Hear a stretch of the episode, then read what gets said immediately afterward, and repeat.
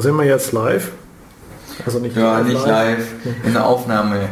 Diff Radio Folge 275 über Universe, Betriebssysteme, ähm, primär mit Fokus auf Kernel und Treiber. Ja, genau. Also, ja. du bist Simon und du und bist. ich bin Grems. Okay, ähm, zuerst mal gehen wir mal, fangen wir mal ganz von vorne an. Ähm, was ist ein Kernel? Weil ich weiß nicht, inwiefern sich jetzt unsere Hörer damit schon auskennen. Mhm. Weil im Normalfall bastelt man eher im User Space rum und der Kernel ist irgendwie das große Ding, was man am mhm. besten nicht anfasst. Ja, genau. Also wenn man ein Betriebssystem hat, dann hat das meistens einen Kern, also eine Hauptkomponente, das eigentlich äh, das Wesentliche darstellt. Das heißt, das Organisieren von irgendwelchen Programmen, die Ausführreihenfolge wird da bestimmt, äh, irgendwelche Geräte werden da angesteuert und das ist eigentlich das, was ein Kernel traditionell so tut. Der trennt Programme voneinander, ähm, gibt irgendwie die Möglichkeit, dass man die halt ausführen kann und ist quasi das Ding des Mächtigers wie der Root quasi der Gott im Computer, in, in Software. Ich meine, es gibt ja noch einen Gott mhm. drüber quasi, das ist dann der Chip, der drunter liegt. Der Hardware, ja. Und dann gibt es noch der Gott, der mit dem Hammer daneben steht. Ja, ja, und dann der NSA noch. Ja. Aber da reden wir heute nicht drüber. Heute reden wir über, was jetzt ein Kernel eigentlich ist. Äh, du hast vorher User Space gesagt. Vielleicht sollten wir kurz erklären, was User Space und was Kernel Space ist. Mm, ja, man trennt also die CPU trennt zwischen ähm, Kernel Space, also das Stück Software, das wirklich alles machen darf, was überall draufschreiben darf ähm, und was alles irgendwie verändern darf und eben das weniger berechtigte Stück, ähm, das ist dann der User Space, ähm, der hat halt eingeschränkte Rechte, also der User Space darf zum Beispiel nicht den Kernel Space irgendwie überschreiben oder Dinge eben mit allen Rechten verändern. Man möchte ja irgendwie Programme separat voneinander benutzen und so ein bisschen Sicherheit schaffen. Das war zum Beispiel unter DOS nicht so. Unter DOS konnte man, wenn man ein Programm ausgeführt hat, das Programm selbst, wenn zum Beispiel mehr Speicher wollte, einfach ähm, das DOS-Kernel, wenn man das Kernel nennen darf, überschreiben und dann einfach alles voll machen mit dem, was er braucht. Nachteil, man musste, nachdem man das Programm beendet hat, den Computer neu starten, weil das Betriebssystem einfach nicht mehr im Speicher war. Ähm, das war natürlich doof. Ja, und so prinzipiell, wenn die Applikation die Möglichkeit hat, ähm, alles, was neben sich ist, quasi auszulöschen, ähm, um sich halt mehr Rechte zu verschaffen, wenn man halt mehr Ressourcen haben möchte mhm. oder wenn man halt böse ist und die anderen Progr äh, Programme fressen will oder da Sachen draus extrahieren will, das ist nicht so geschickt. Mhm. Deswegen hat man ja im Laufe der Zeit dann halt diese Sicher äh, Sicherheitsfeatures eingefügt. Bei der x86er Plattform heißt es ähm, Protected Mode also gesicherter Modus, in dem man dann halt diese Struktur eingefügt hat, also Kernel Space und User Space. Genau. Und äh, ich glaube, der Name kommt hauptsächlich daher, äh, dass man früher, damals hatte man halt große Rechner und das bestand halt aus einem Kernel und ganz, ganz viele Nutzer. Also das war aus dem halt 80ern, glaube ich, so in der Richtung. Äh, da hatte man halt verschiedene Nutzer, also ganz viele verschiedene Nutzer, weil ein Rechner war ja ziemlich teuer und dann haben halt irgendwie 50 oder 100 Nutzer gleichzeitig auf so einer Rechner unterwegs gewesen. Und was hat man dann gemacht? Naja, es gab einen Kernel, der hat alles drunter, also das Betriebssystem, das hat alles kontrolliert und das hat die Interaktion zwischen den Nutzer, also zwischen die verschiedenen Nutzer geregelt. Und deswegen heißt es User Space, glaube ich. Da kam ja auch das Unix-Konzept auf von wegen und ja, wir haben Benutzer, Benutzergruppen, wir haben den Administrator, der alles darf ähm, mhm. so dass man ein bisschen weiter untersortieren kann. Also man kann das so, wenn man sich das in Benutzersicht, also so äh, als User sich vorstellt, dann geht es halt immer weiter nach oben vom Root dann zum Kernel.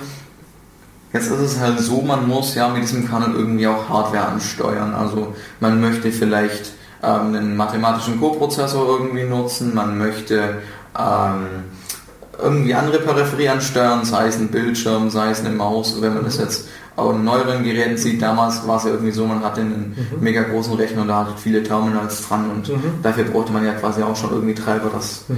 dementsprechend die Daten funktioniert haben. genau. Und also man hat natürlich einen Kernel, der noch andere ähm, Features anbietet, zum Beispiel das Verwalten von Memory und das Verwalten von verschiedenen Threads und auch vielleicht weniger kritische Sachen, zum Beispiel das Verwalten von irgendwelche äh, Dateieigenschaften wie ähm, Leserechte, Schreibrechte und so weiter. Das kann man auch alles in Kernel auslagern.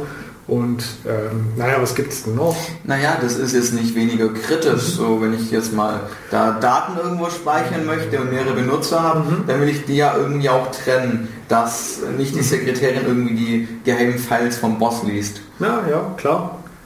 Und dann hat man zum Beispiel irgendwie Netzwerkkommunikation, das möchte man vielleicht auch haben und das möchte man auch irgendwie geschützt haben, wenn man zum Beispiel in, in Linux-Systemen gewohnt ist, dann weiß man, diese erste 1024 Ports, da darf man nichts aufmachen. Das ist auch so ein, also das ist auch eine Kernel-gesteuerte Geschichte und es ist halt immer mehr in diesen Kernel reingekommen quasi. Ja, ja, wir wären schon beim ersten Kernel, dem monolithischen Kernel. Genau. Im monolithischen Kernel muss man sich so vorstellen, ähm, das sind die Grundfunktionalitäten vom Kernel, also sowas wie, ähm, es gibt ähm, also so Prozessverwaltung und Speicherverwaltung, in Prozesskommunikation und so grundlegendes Dateisystem und halt der ganze andere mischt. Ähm, beim monolithischen Kernel stopft man einfach alles, was man an neuen Treiber und Hardware-Ansteuerungsfeatures hat, in den Kernel rein. Das heißt, quasi jedes Stück Software, das irgendwie braucht, um ein bisschen Hardware anzusteuern, landet direkt mit absoluten höchsten Rechten in meinem Betriebssystem drin und das will ich ja nicht unbedingt. Mhm, genau. Und da gibt es auch Komponenten wie Netzwerkkommunikation, wie gesagt, und dieses SE Linux, was man vielleicht kennt, was halt äh, noch eine extra Security-Schicht obendrauf ist, die man im normalen Rechner eigentlich nicht so hat. Die kommen auch alle im Kernel rein. Und dann hat man einen richtig großen Kernel und das ist ein Modell, das glaube ich für längere Zeit, also ich glaube sogar immer noch von, von Linux gefahren wird, größtenteils. Ja, was? Genau. Also Linux ähm, unterstützt halt auch so Geschichten, ähm, wie, wie Fuse, Filesystem in User Space und unterstützt mhm. Sachen wie User Mode Treiber und sowas. Mhm. Ähm, aber im Prinzip sind auch die meisten Treiber irgendwie Kernel-Sache. Mhm. Genau. Und dann haben wir das, das andere sehr bekannte Betriebssystem, nämlich Windows. Äh, da war bis, ich glaube bis XP, wenn ich das richtig im Kopf habe, äh, war das auch ein reinen äh, monolithischen Kernel, also ja. wirklich ein Kernel, wo alles drin war und wo alle Features irgendwie ja, alles zentralisiert war. Und das war halt ein richtig monolithischen Kernel.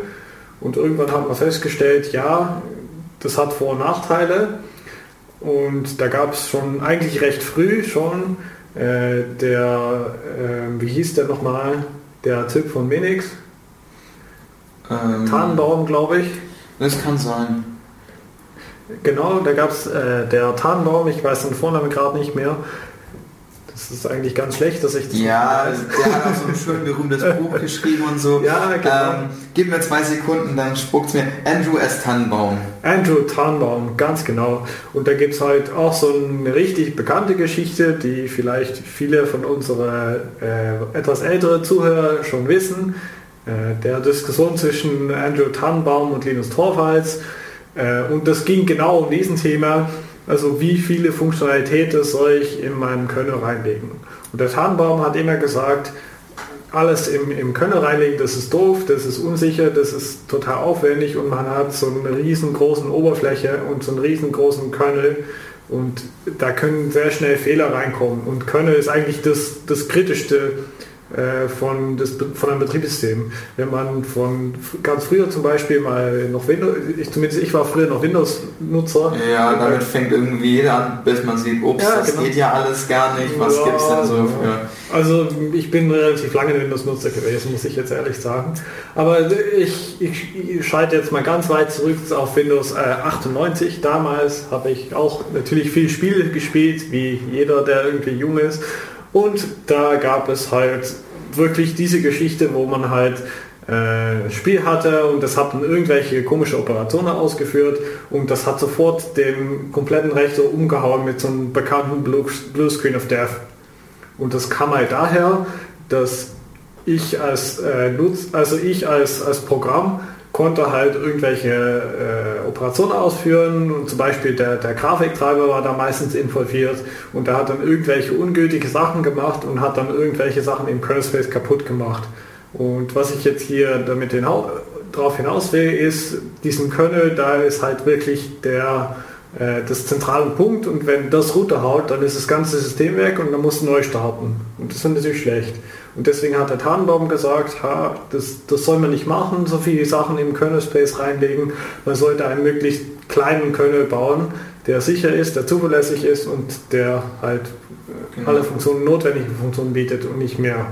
Ja, ich meine, so monolithische Kernel ist jetzt nicht nur von Stabilitätsproblemen irgendwie befallen, wenn wir so mega viel Code haben, den wir warten mhm. müssen, sondern eben auch von Sicherheitsproblemen. Äh, ein großes Interface bedeutet halt auch immer viele Funktionen, viele Parser, viele Dinge, über die man irgendwie mhm. ähm, Exploits ausführen kann. Genau. Und das möchte man einfach nicht. Man möchte den Kernel irgendwie als sicherste Komponente in Software haben, mhm. weil der Kernel die grundlegenden Rechte von einem Computer zusichert, also von einem Programm zusichert.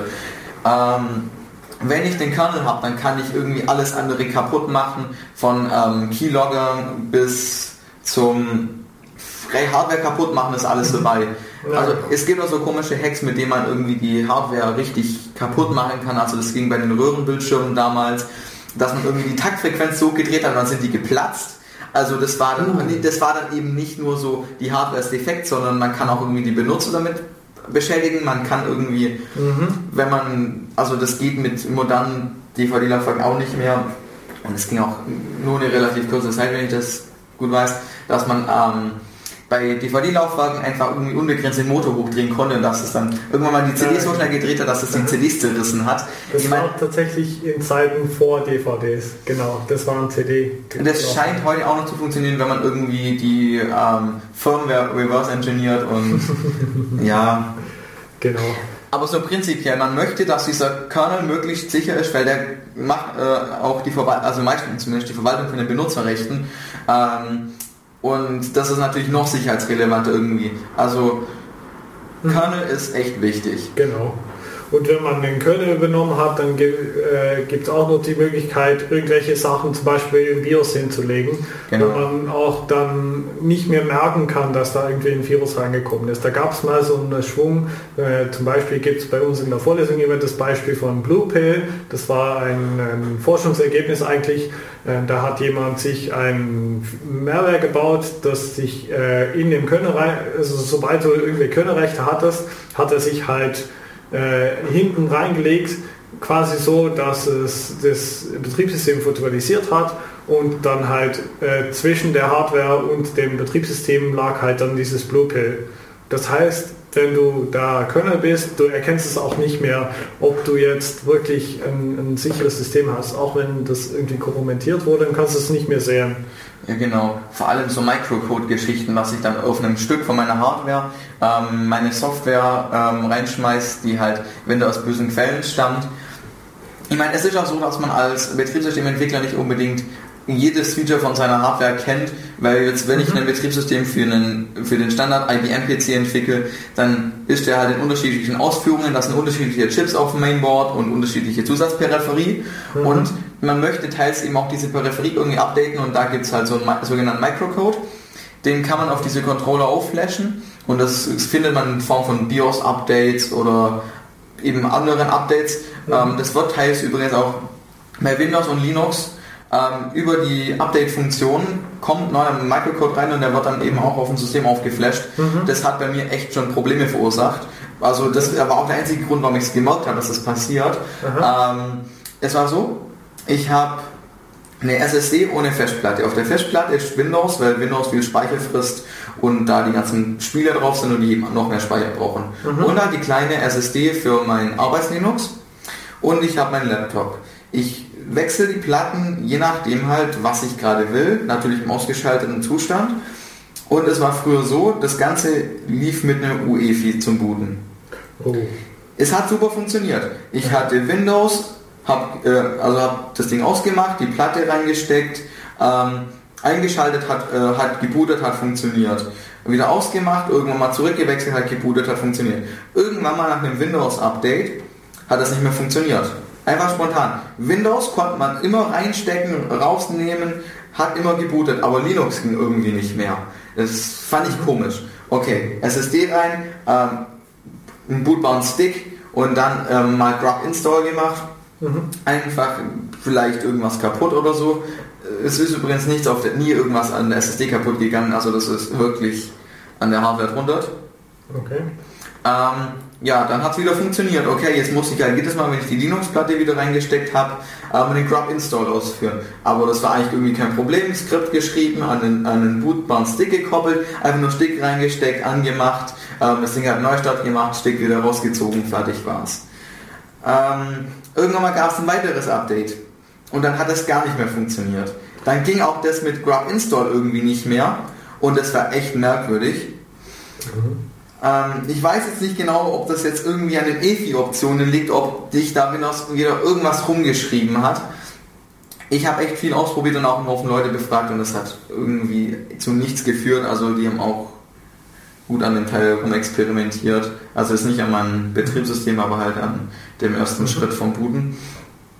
Und es war einfach echt nur noch seltsam. Und dann habe ich jetzt einfach gesagt, ich steige einfach auf den Legacy BIOS Modus um. Das funktioniert wenigstens zuverlässig. Mhm. Ich meine, es gibt ja auch irgendwie auf den EFIs die Möglichkeiten, ein Stück Code irgendwie aufzuspielen, das dann mein Kernel lädt. Ich weiß nicht genau, aber oder zu sagen, lad mal bitte meinen Kernel. Ich, ich finde, das mit den EFIs ist schon irgendwie eine komische Sache.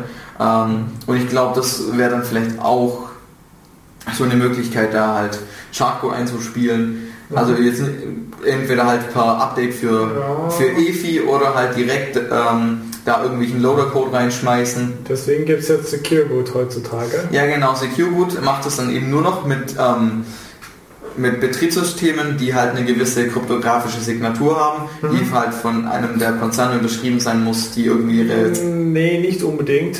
Also wenn du einen guten äh, UEFI hast, dann kriegst du meistens die Schlüssel dazu geliefert. Und dann kannst du selber auch Sachen sichern. Ah, du meinst, nee, habe ich jetzt zum Beispiel gar nicht mitgekriegt. Musste, musste möglich sein. Das ist eigentlich das Grundidee von dem Secure Boot. Also für die, die es nicht kennen, Secure Boot ist ein Mechanismus, das folgendes macht. Äh, jedes Mal, dass du deinen Rechner startest, äh, wird äh, das Betriebssystem geladen, das ist immer so. Und jetzt brauchst du natürlich eine äh, Prüfung, dass es irgendwie wirklich das Betriebssystem ist und nicht irgendwelche Schadsoftware. Und das äh, ermöglicht man damit, dass man diese Prüfung von Signatur hat. Und dieser Code ist meistens in Hardware eingebacken und deswegen geht man davon aus, dass man die nicht so einfach angreifen kann. Und wenn man dann einen Schlüssel hat, dann kann man halt jedes Mal, dass man einen neuen Könner hat, kann man das Ding signieren und sagen, hey, hier ist ein gültige äh, Signatur für diesen Kernel. Das Microcode-Zeug läuft halt immer auch nicht nur auf irgendwas, was man bemerkt, sondern halt auch auf Chips, wo man irgendwie nicht mit, äh, wo man halt nicht so direkten Kontakt mit hat. Und da ist es halt doof, wenn sich da sowas einlistet. Ja, genau. Also ich stelle mir das halt irgendwie so vor, wenn man da ähm, an einen Keyboard-Controller oder sowas rankommt, dann ist es halt schon irgendwie mhm. sicherheitsrelevant. Ja, da gab es vor kurzem mal so eine USB-Geschichte. Aber das ist jetzt, glaube ich... Ja, wir, wir gehen weiter. Ähm, okay. Also gehen wir zurück zu diesen Kernel-Modellen. Genau. Wir haben jetzt geredet von äh, monolithischen Kernel und von den Microkernel. Naja, Microkernel noch nicht so ganz erklärt. Also bei Microkernel geht es darum, dass man nur das Minimalste ähm, ins Kernel packt, also meistens irgendwie Prozessverwaltung, Interprozesskommunikation, ähm, halt irgendwie eventuell zugehörige Sachen wie so Paging, also irgendwie Mechanismen, um mhm. ähm, virtuelle Speicherräume anzulegen, in denen dann die einzelnen Prozesse laufen, damit die quasi einen eigenen Adressraum für sich haben. Und ja, ist halt irgendwie ein bisschen Virtual File System und ähm, Vielleicht die Rechte. Speicherverwaltung? Ja, das ist ja irgendwie Virtual Memory Management und ja, ja. Äh, ich meine, wie fasst du das? Mhm. Es gibt ja ähm, das Virtual Memory Management, also auf Grundlage von diesem Paging halt. Und es mhm. gibt Physical Memory Management, also ich verwalte die physikalischen ja. Memory Frames. Ähm, und was das würde ich eigentlich mit Paging beschreiben. Also ja, das Mappen, okay. hin und her mappen quasi und das neu einladen und wieder ausladen davon. Und mit Memory Management meinte ich jetzt eher so Sachen wie malloc. Ja, malloc greift ja auf die Mechanismen zurück. Also wenn ich genau. im User Space malloc mache, dann gibt es einmal eben ähm, einen Syscall an den Kernel mhm. und ähm, der Kernel guckt, okay, wo habe ich noch ähm, physischen Speicher in meinem Arbeitsspeicher frei, also auf diesem DRAM-Chip. Äh, DRAM der wird übrigens äh, im Protected Mode linear adressiert, das heißt, er sucht sich halt irgendwie eine freie Adresse aus, die jetzt nicht von irgendeiner direkt reingemappten Firmware belegt ist. Das hängt vom Malloc-Implementierung ab, aber ja. Ja, man, man, guckt halt einfach nach einem freien physikalischen Speicherframe.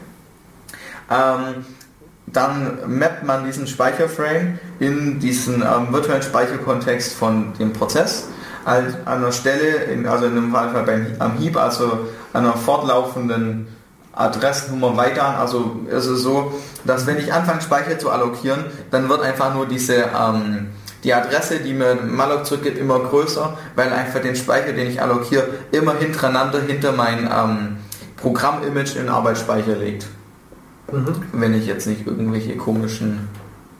Nein, das macht man im Normalfall nicht. Okay. Ähm, und dabei läuft man halt irgendwie die, diesen kompletten Speicherverwaltungs... Ähm, durch die komplette Hierarchie und den äh, Mechanismus. Das ist halt irgendwie so die Grundlage, die man als Programm haben möchte. Ähm, wenn man halt irgendwie immer mehr Speicher haben will und keine statische Speichermenge hat. Ich meine, so ein CAD-Programm oder ein Spiel will halt irgendwie deutlich mehr Arbeitsspeicher wie mein kleines LS oder ähm. Okay. Mhm. Ja, okay, das war also Microkernel, also im möglichst kleinen Bereich äh, da gibt es noch zwei, die wir uns jetzt ausgesucht haben, oder habe ich Ja, das? ja, ja. Äh, einmal das Hybrid-Kernel, also dann baut man irgendwie so ein Zwischending, wenn man sagt, ja, ich möchte doch noch irgendwie ein paar mehr Treiber in den Kernel reinmachen, aus Performance-Gründen, weil ich nicht irgendwie mhm. noch mehr Interprozesskommunikation dazwischen haben möchte, mhm. oder weil... Ähm, keine Ahnung, wenn es so umständlich ist, da Ressourcen zu reservieren oder sowas. Genau. Ich weiß ja nicht, wie man auf diese, nicht unbedingt, wie man auf die Designentscheidung kommt. Also ähm, da kann ich dir was sagen. Also es gibt diese Tannenbaum-Torwald-Geschichte, wo ich vorher von erwähnt habe, wo halt der Microkernel und der monolithische Kernel sich gestritten haben. Äh, der Torwald hat gesagt, das kann man nicht machen aus Performance-Gründe.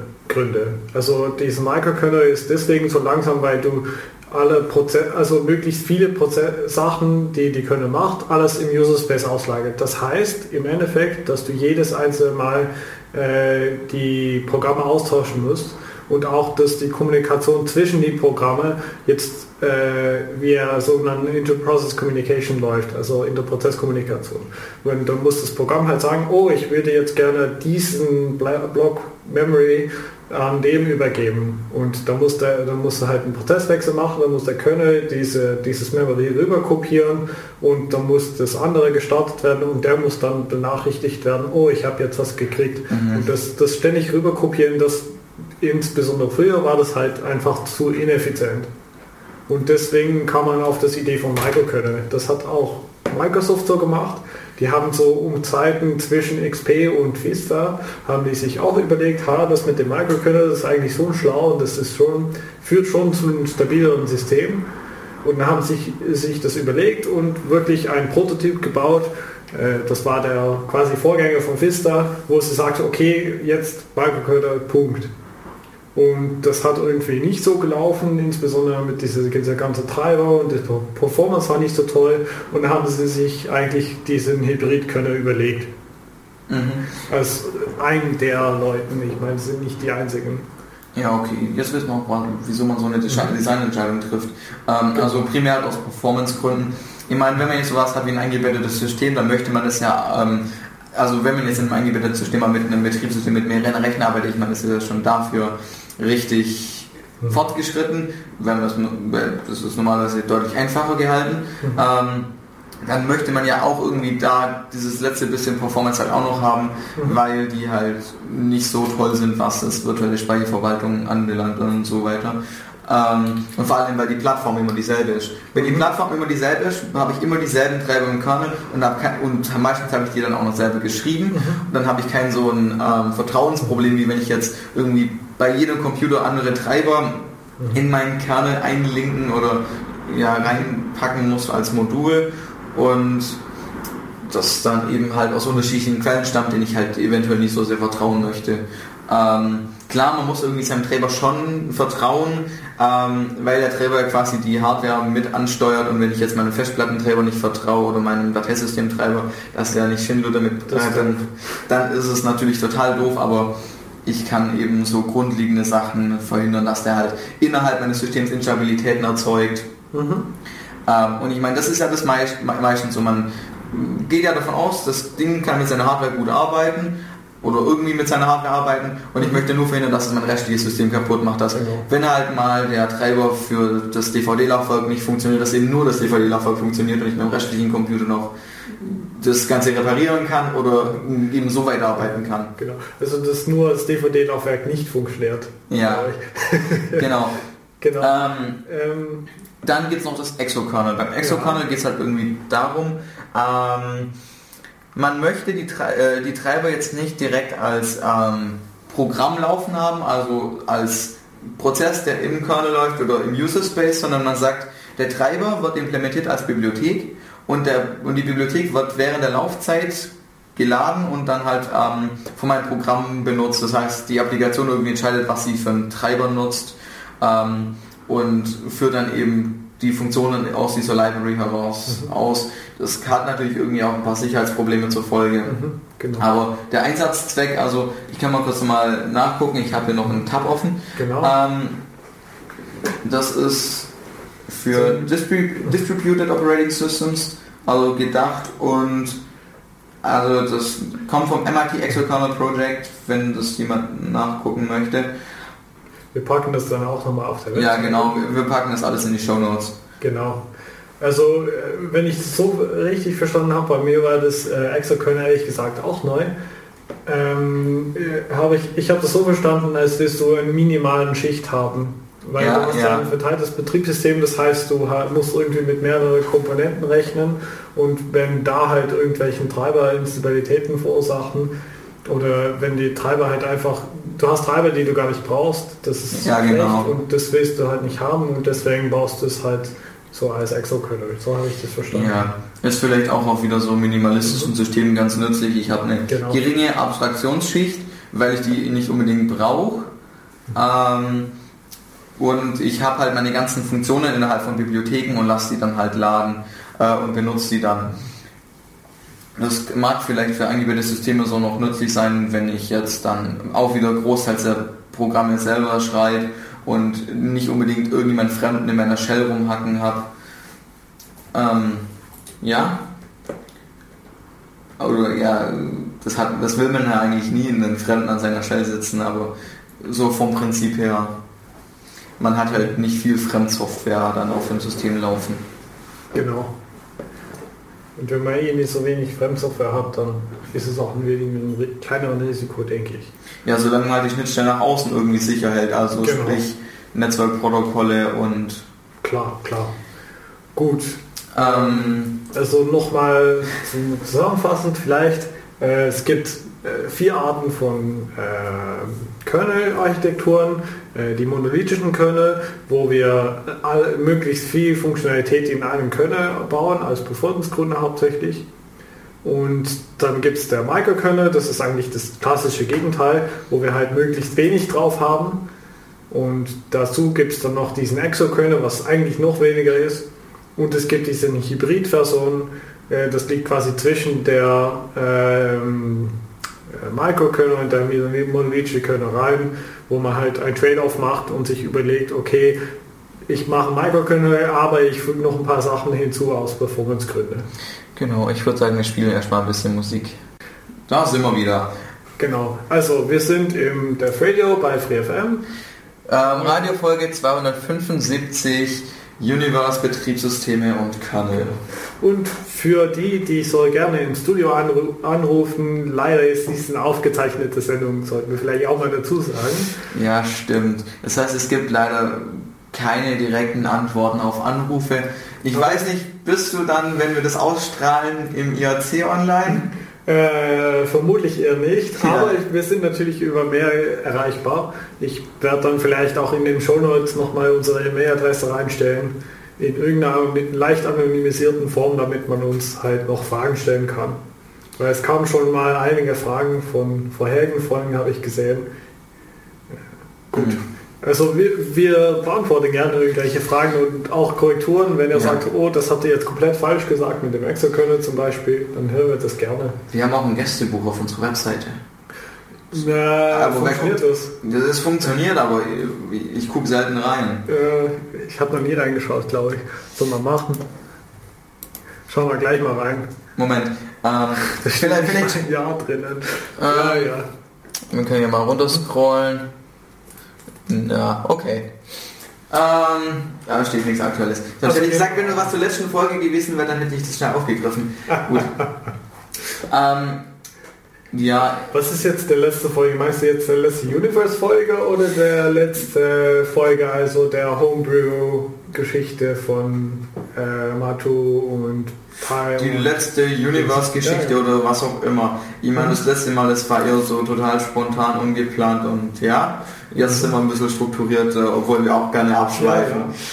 Ich meine, das hat ja schon mal jemand ähm, auf Twitter geschrieben, er hätte gerne irgendwie einen Moderator, der uns zurückhält. ja, genau. Ist nicht so einfach. Ja, leider. Mhm. Also jetzt, wo wir einen Podcast haben, können wir natürlich beliebig rumschneiden. Ich habe das schon mal gemacht mit dieser Sendung äh, über, ähm, wie heißt das, über diese Interviews von Markus. Da habe ich schon mal ein bisschen rumgeschnitten und so. Und vielleicht mache ich das dieses Mal sogar auch, da, aber du, wir kriegen dann natürlich alle noch ein Probehören. Und ich kann auch beliebig Sachen rausschneiden und irgendwie deine Wörter verformen und so. Hm. Aber du kriegst es noch zum Hören, bevor wir es ausstrahlen. ich hoffe Also gut. Ähm, zurück zu unserem Betriebssystem. Ähm, es gibt noch einen weiteres Mikrokernel-Typ und zwar dieses L4-Kernel-Design.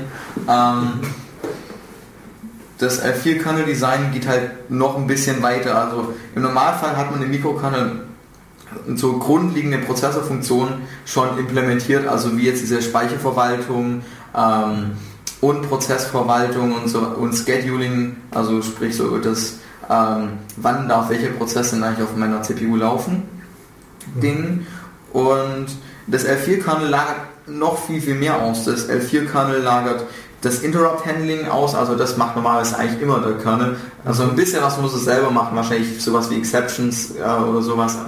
Aber so im Prinzip lagert das noch mehr aus. Das lagert diese komplette Speicherverwaltungsgedöns, also die schreiben hier tatsächlich, das Paging wird ausgelagert, auch in den User Space. Also die haben wirklich den Kernel noch weiter geschrumpft vom Design her Okay. auf wirklich das mini-minimalste, was irgendwie noch Okay, und dieses L4, ist das eigentlich so ein, so ein, so ein Forschungsspielzeug-Ding oder wird das wirklich eingesetzt von irgendjemand? Ähm, ich kann mal schauen. Moment. Also das kommt von irgendeinem deutschen Informatikprofessor. Aha, von einem Informatikprofessor, ja. Das kann sehr verschiedene Sachen heißen. L4 Microkernel Family. Ja, also das beschreibt halt irgendwie dieses grobe. Design. Das ist Ähm, wirklich ein Design-Paradigma. History. Das kam halt hier zum Einsatz L4. Ähm, Commercial Deployment. Ähm, Oh, nicht. Qualcomm. ähm, Mobile Station Modem Chipsets.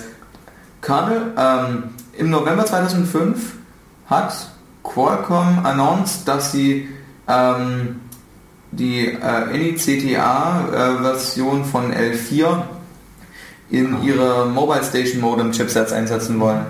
Also das findet tatsächlich Anwendung. Okay. Oder hat Anwendung gefunden. Also hier sind noch Einträge von 2008. Ähm, und Also Qualcomm ist diesen, heißt es nochmal? Ähm, dieser, dieser große Chip-Hersteller für Genau. Mobilgeräte, also meistens die, äh, so ARM-Stocks und ähm, Und auch Apple-Hardware machen die, glaube ich. Wenn ich richtig im Kopf habe. ich dachte, also, also Qualcomm baut auch so ähm, Mobilfunkmodems und den ganzen Funk, das ganze Mhm. Funkgedöns. Ähm, ich glaube, den Apple-Chip, den baut Samsung. Ich bin mir aber nicht mehr sicher. Vielleicht hat das hat sich auch über die Jahre mehrmals verändert. Vielleicht, weil ich sehe hier gerade auf deine schöne Wikipedia-Seite da SEL4 stehen da habe ich mich wieder erinnert, dass ich tatsächlich vor nicht so langer Zeit mal ein Paper gelesen habe dazu. Das ist nämlich einen tatsächlich durchverifizierten Kernel. Und da haben das ist natürlich auch so ein Vorteil von so einem ganz, ganz dünnen. Ja, natürlich, das lässt sich echt verifizieren. Aber die Frage ist, ob ich so einen, ob ich so einen Kanal irgendwie haben möchte. Schön, er ist voll verifiziert, Ähm, wer was zur Formel Verification ähm, wissen möchte, dazu gibt es ein ähm, Chaos-Seminar und der Podcast ist auch im Internet verfügbar auf unserer Webseite. Ähm, dann, ja, das ist interessant. Also natürlich, das ist irgendwie einfach, dass man das dann verifizieren kann, aber ich möchte irgendwie so einen Kernel nicht, ich weiß nicht. Ich will diese letzten Komponenten doch noch irgendwie in meinem Super Root-Dings behalten. Ja, aber du kannst ja diesen, diesen Scheduling-Teil jetzt einzeln verifizieren. Also wir haben schon mal über sicheres Programmieren auch eine Folge gehabt und da kam auch dieses Formal Verification nach vorne. Ich glaube sogar dieses äh, SEA4 haben wir da auch kurz Ja, wir haben es erwähnt. Oder vielleicht, vielleicht nicht mit Namen, aber wir haben auf jeden Fall das gemeint. Und da äh, das große Vorteil ist halt, dass du, je kleiner die Teile sind, je besser zu verifizieren. Moment. Das ist einfach das Coole dran. Hier steht noch, The Apple A7 chip contains a secure enclave uh, processor running a modified L4 operating system. Mhm. Im Apple A7 ist auch noch drin. Mhm. Also tatsächlich noch populäres Ding. Ähm, Gut. Wir haben jetzt halt dabei sind dieses ähm, L4-Kernel, oder was das L4? Nein, das war nicht das L4-Kernel. Ähm, diese Speicherkontextgeschichte. Ähm, es ist so, dass man, damit man den Speicherkontext oder den Programmkontext wechseln kann, ähm, muss man eine äh, Routine innerhalb des Kernels aufrufen, das diese ganze Operation ausführt. Die Routine wird normalerweise ausgelöst von einem Hardware-Interrupt, der von einem Timer-Chip kommt. Also in regelmäßigen Abständen wird er ausgelöst und das Kernel entscheidet dann, wechsle ich jetzt den Prozess oder wechsle ich ihn nicht und gegen welchen mhm. tausche ich ihn ein. Ja, okay. Und wenn ich das den Prozess wechsle... Ja? Das ist der Scheduler, ja? Ja. Und mhm. ähm, wenn ich den Prozess wechsle, muss ich eben auch dessen Speicherkontext irgendwie tauschen. Ähm, und ja? Vielleicht kurz, äh, Speicherkontext heißt in diesem Fall die, das einzelne Speicherbereich von dem Programm, das gerade läuft und das, das Programm, das nachher laufen soll. Habe ich das richtig? Ja, also man muss nicht unbedingt irgendwie den kompletten, das komplette Programm kopieren oder sowas, sondern da gibt es so ein Ding, das nennt sich Page Directory. Das ist quasi ähm, eine Tabelle, die, zei die ähm, zeigt quasi an, welche meiner virtuellen ähm, Ausführadressen quasi ist mit welcher physischen ähm, Speicheradresse verknüpft und wenn ich äh, sage, ja, ich wechsle den Speicherkontext, da ändere ich einfach die Verknüpfung zwischen meinen virtuellen Adressen und meinen physischen Adressen und das kann man halt als kompletten Kontext quasi austauschen. Mhm. Also man muss es nicht einzeln machen. Mhm. Also dann kann man den Kontext austauschen, ohne dass man den kompletten Memory irgendwie kopieren muss nach woanders und dann irgendwas Neues einladen, sondern man braucht nur diesen einzelnen sogenannten Pages auszutauschen. Ja, genau. Ähm, und die sind meistens im Regel etwa, ich glaube, 4 Megabytes groß. Ähm, ich, glaube, ein, ich glaube ein Megabyte. Moment, du hast 1024, äh, das Page Directory ist 1024 mhm. Einträge groß, das heißt 4 Kilobyte. Das Dann hast du 1024 Page Tables. Ja. Das heißt, du bist aber ein Megabyte. 1024 mal 4, nee, 4 Megabyte. 1024 mal 4 Kilobyte. Also ich habe früher, glaube ich, 4 Megabyte gelernt, aber ich habe auch gelernt, dass es halt sich äh, programmieren lässt. Ah, also nein, es geht weniger und zwar, wenn du 4 Megabyte Pages nutzt. Du kannst es umschalten. Ja, genau, das meine ich ja. Dann ist es, glaube ich, 1 Megabyte. Die Teile 4. Ja. Ähm, mhm. Genau. Und das, und das Problem ist halt, wenn man diesen Interrupt auslöst, muss ähm, eine Speicheradresse im aktuellen Speicherkontext angesprungen werden. Und man möchte natürlich nichts innerhalb meines User Space Programms anspringen, sondern innerhalb meines Kernels. Das heißt, ich muss auf jeden Fall ein Stück von meinem Kernel im User Space Programm gemappt haben. Natürlich kann ich über die virtuelle Speicherverwaltung sagen, halt, stopp, dieses Stück ähm, Speicher ist von meinem Benutzerprogramm nicht antastbar. Das darf nur meine Interrupt-Routine oder halt mein Kernel-Programm benutzen. Mhm. Und Linux geht halt so weit und sagt, das oberste Gigabyte in meinem äh, virtuellen Speicherkontext, das gehört komplett Linux. Das ist äh, für Linux reserviert. Und das da liegen dann ja, und da liegen dann halt die ganzen RAM-Strukturen für Scheduling, da liegt der ausführbare Code des Linux-Kernels mhm. und wenn die Interrupt-Routine ausgelöst wird, dann springt ähm, die CPU quasi zu einem Stück direkt im ins Kernel rein ohne Probleme. Mhm. Und Du hast gemeint, da gibt es äh, so ähm, ein Problem, nämlich wenn ich eine Lücke in meinem Linux-Kernel finde, dass ich dann mhm. quasi ähm, schon die Adressen kennen. Also wenn man den Exploit ausführen möchte, äh, muss man irgendwie wissen, wo sich der, Aus, äh, der, der Exploit-Code innerhalb des Speicherkontexts mhm. befindet. Und das scheint dann relativ einfach zu funktionieren, wenn man ja irgendwie die grobe Adresse schon kennt. Also ich sag mal vergleichsweise einfach. Ja, vergleichsweise einfach, wenn man die grobe Adresse schon kennt, wo ungefähr gelandet ist, weil man ja weiß, mhm. es ist irgendwie im obersten Gigabyte und man weiß dann noch genauer, okay, es ist wahrscheinlich überhalb äh, unseres, unseres ausführbaren Linux-Kernel-Codes, es ist dann in der RAM-Struktur, die höchstwahrscheinlich da und da liegt und dann ist es irgendwie schon einfacher, mhm. wenn man die obersten Bits der Adresse vielleicht schon kennt. Ich kenne mich mit dem Angriff jetzt nicht so aus. Ähm, und man könnte dem halt irgendwie vorbeugen, indem man den Kernel den komplett eigenen Speicherkontext gibt und mhm. eben nur noch diesen letzten Stub oben ähm, in die User-Mode-Programme reinmappt, der einfach nichts anderes macht, wie den Speicherkontext wechselt. Ähm, mhm. zu ähm, dem Kernel-Speicherkontext, der da halt komplett individuell ist und da kann man halt ähm, ILSR benutzen, um halt irgendwie den Speicher ein bisschen mhm. zu verschieben, dass es äh, deutlich schwieriger ist. Mhm. Und und als Angreifer musst du dann auch quasi blind raten, wo ich jetzt genau in meinem Kernel Space eigentlich überhaupt lande. Weil ich habe vielleicht einen Exploit in irgendwelchen System Call gefunden, was ja relativ selten passiert natürlich. Und dann komme ich irgendwo. Aber wo ist irgendwo? Also ich habe wirklich keine Ahnung. Und ich kann auch nicht aus dem Kernel Space sofort wieder auf den User Space zurückgreifen. Das geht genau. auch nicht mehr. Ähm, das wird tatsächlich in der Praxis eingesetzt von einem Betriebssystem, das wir noch nicht genannt haben, nämlich äh, das ist Apple OS X da. Äh, da haben die das als, ich glaube, einen der wenigen. Die benutzen auch einen Microkernel noch. Zumindest irgendwas, das von einem Microkernel herkommt. Jetzt habe ich... Und dieses ähm, Darwin. Nee, nee, Darwin, nee, Darwin ist es nicht. Darwin ist ähm, Android. Nee, Android ist Linux-Kernel. Darwin ist ähm, OS X-Basis, wenn ich das richtig weiß. Ich dachte da, ach nee, ich vertausche es mit Dalvik, genau. Da, du hast recht, ja, sorry. Darwin Kernel. Das ist Darwin. auch ein Open Source Projekt und Apple baut da irgendwie drauf auf. Mhm. Ähm, die haben ASL auch drin? Ähm, also das, mein letzten Stand, was einige Jahre her ist, das war eine Masterarbeit von Kumpel von damals. Äh, der hat uns erzählt, von diesem Angriff erzählt und danach gesagt, ja, das haben die in, in Apple zwar richtig gemacht, aber da mit diesem ALSR-Implementierung, da gibt es noch einige Haken.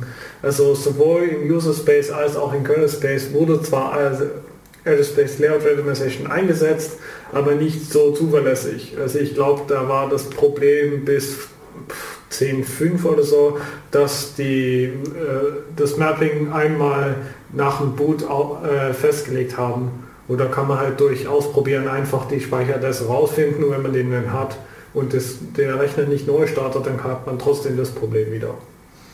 Okay. Ja, ein gewisses Mapping muss man ja nach dem Boden festlegen, damit man den Init-Code irgendwie durchgeprügelt kriegt. Weil du, du, brauchst irgendwie einen gewissen mhm. Start-Stack, du brauchst irgendwie eine, mhm. ähm, ein gewisses Grundverständnis, so wie dein äh, Kernel-Speicherkontext mhm. aussieht, damit ich das Ganze irgendwie sinnvoll benutzen kann. Ähm, genau.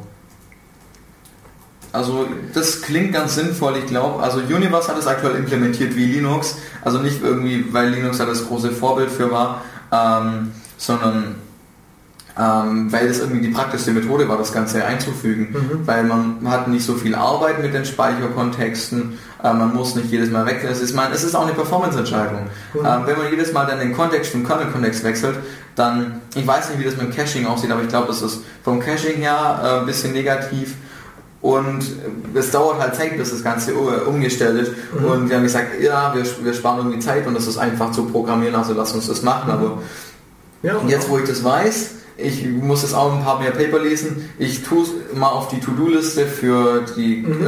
äh, 1.0-Version von Kernel. Ähm, unter Priorität weiß ich noch nicht. Also erstmal da einlesen, glaube ich. Genau. Also äh, du hast jetzt, glaube ich, zum ersten Mal in der Sendung Universe gesagt, man sollte da vielleicht noch mal kurz Hintergrund geben, bevor wir dann auch ins nächste Thema reinspringen. Also, ähm, ich habe mit Freunden vor einer Ewigkeit angefangen, das Universe-Kernel zu entwickeln. Das ist so ein einfach ein selbst entwickeltes Betriebssystem-Kernel. Ähm, vom Design her verfolgen wir eher einen Mikrokernel. Also wir wollen nicht groß ähm, Treiber reinschmeißen, was halt irgendwie drin sein muss, ist drin und halt VFS, weil es schön ist. Wir wollten es halt irgendwie Unix-kompatibel halten, also da gibt es auch so einen schönen Standard dazu. Ähm, dass man halt auch einen Haufen Programme standardmäßig darauf ausführen kann. Es ist halt aktuell so ein Hobby-Ding und wir suchen ähm, auch Leute, die darauf mitentwickeln. Ähm, wir benutzen GitHub als Entwicklungsplattform und kann also jeder mitmachen. Genau. Äh, eine Frage habe ich. Du hast gesagt Unix-kompatibel. Meinst du damit auch POSIX-kompatibel ja. oder ist das noch wieder eine getrennte Sache? Ähm, ich glaube, das, der, das wird definiert auch im POSIX-Standard. Mhm. Also ich habe die ähm, PDFs zum POSIX-Standard bei mir rumliegen und mhm. gucke auch gelegentlich rein. Äh, der Application Binary Interface den, den, muss ich mir irgendwie von ein paar Seiten zusammensuchen, mhm. ähm, weil wir da so, so ein bisschen Linux-Kompatibilität halten wollen, mhm. ähm, vor allem was halt die Dateibefehle angeht und mhm. ein bisschen weiter, dass du vielleicht, wenn es denn irgendwie klappt, nativ ähm, binäre Linux-Programme ausführen kannst. Ähm, die Frage ist, ob das dann irgendwie sinnvoll funktioniert, eben nur mit den Syscalls, weil bei Linux hast du schon so eine ähm, Streuung durch das, dass es halt unterschiedliche Distributionen sind, dass halt die Dateipfade immer irgendwie anders sind. Aber es gibt halt auch einen Haufen Programme, wo du halt relativ unabhängig davon arbeiten. Ich denke, du kannst auch mit einem relativ dünnen halt Übersetzungslayer quasi à la Wine ja. irgendwie. So ist es auch gedacht, dass bei Syscalls, die jetzt nicht im Kernel implementiert sind, also mhm. jetzt nicht gerade die grundlegenden Dateisystemgeschichten, ähm, sondern halt mhm. äh, kompliziertere Sachen weiterlaufen, also weitergeleitet werden an irgendwelche Treiber-Pipelines äh, oder ähm, Systemprozesse, die dann halt. Ja. Also um es nochmal zusammenzufassen, es soll möglichst Linux-kompatibel sein und es wird quasi, wenn dann eine dünnen Schicht geben, wo es übersetzt wird und das Universe ist halt eine Art Microkernel, der dann Linux-kompatibel größtenteils sein wird.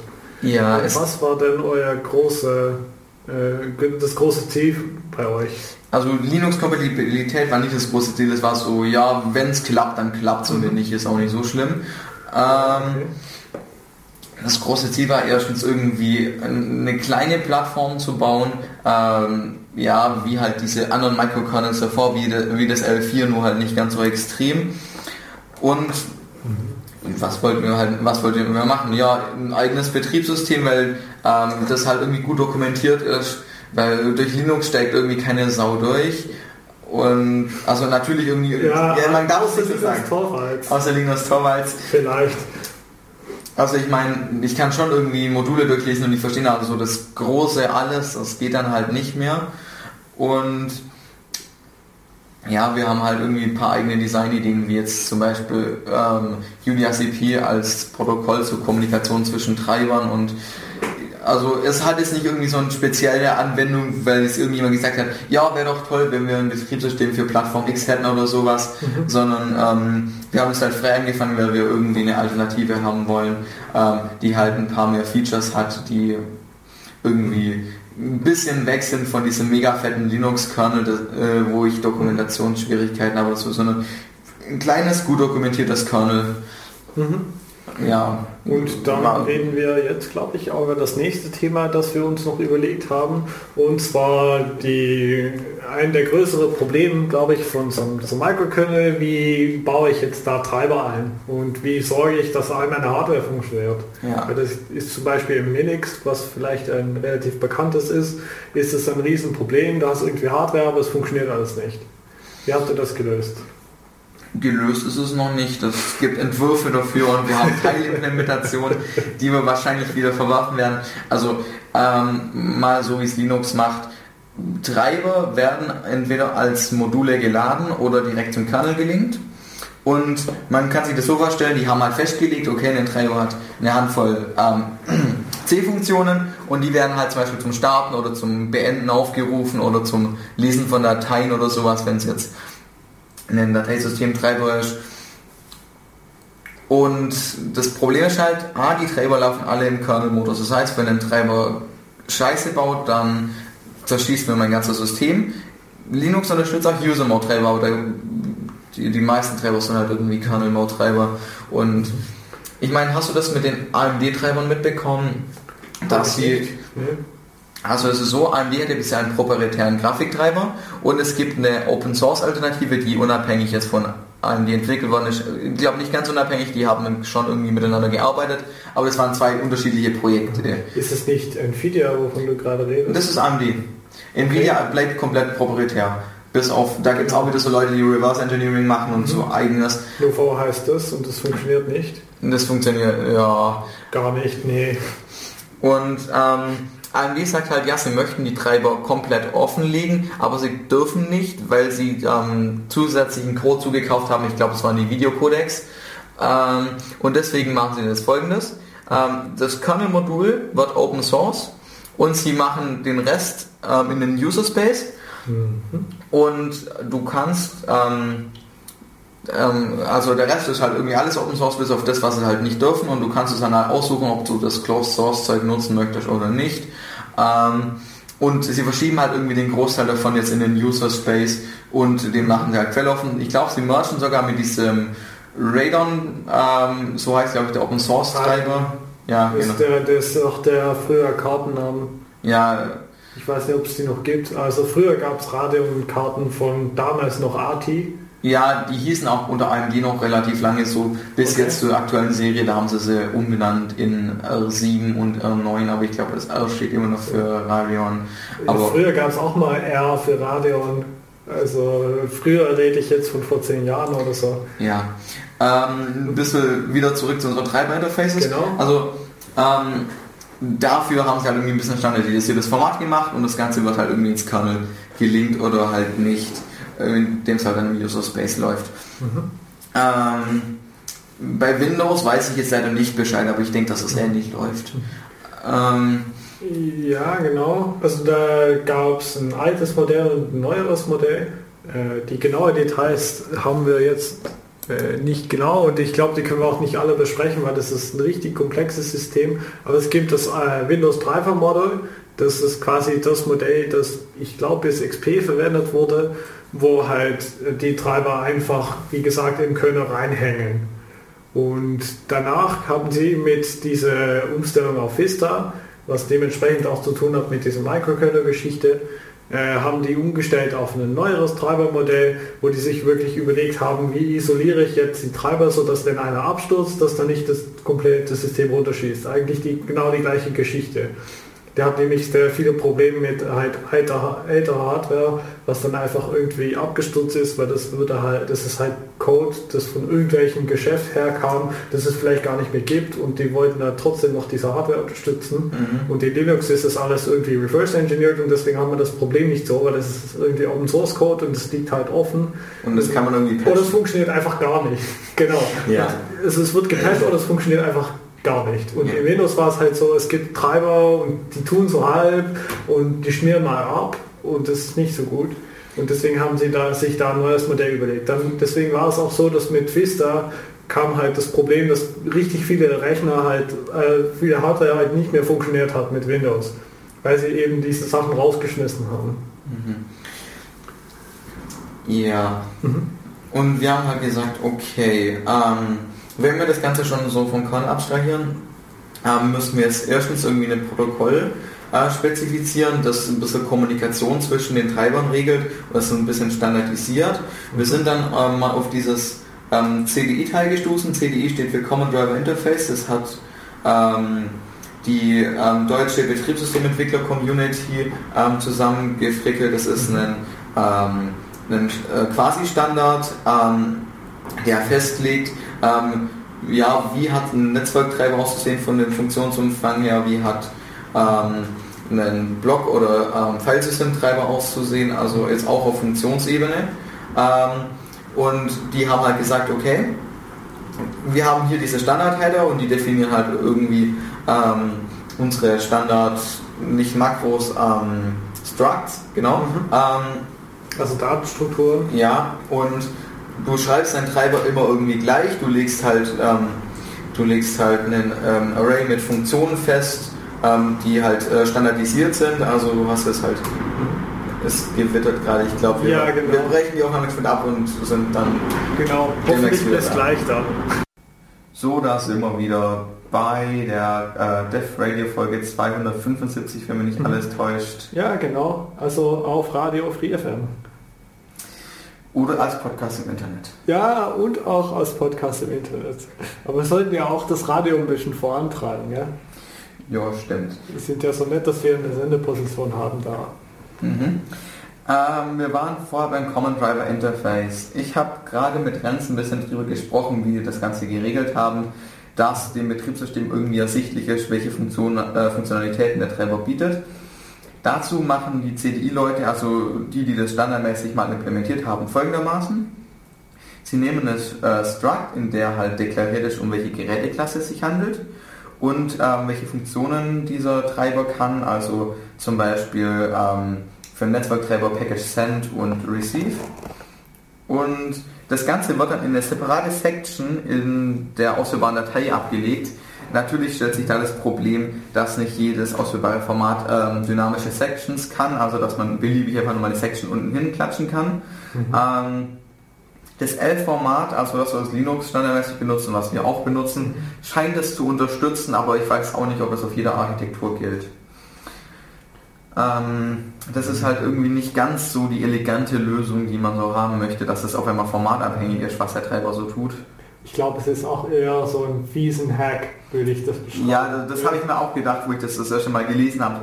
Also ich bin da so rangegangen, okay, wir haben ein eigenes Treiber-Interface und CDI-kompatibel sein wäre doch eigentlich ganz nett. Die haben hier schon so ein paar nette Treiber geschrieben, die alle ganz in Ordnung aussehen und das erspart uns ein bisschen Arbeit. Also nicht jetzt so, als ob wir Copy-Paste einfach Treiber zu uns reinschieben würden, ähm, aber es nimmt halt schon irgendwie Arbeit ab, wenn das mal jemand vor uns implementiert hat, wo man das einfach nur ähm, durchgucken kann, nachprüfen kann, damit arbeiten kann oder es eben als Referenzimplementierung nutzen kann.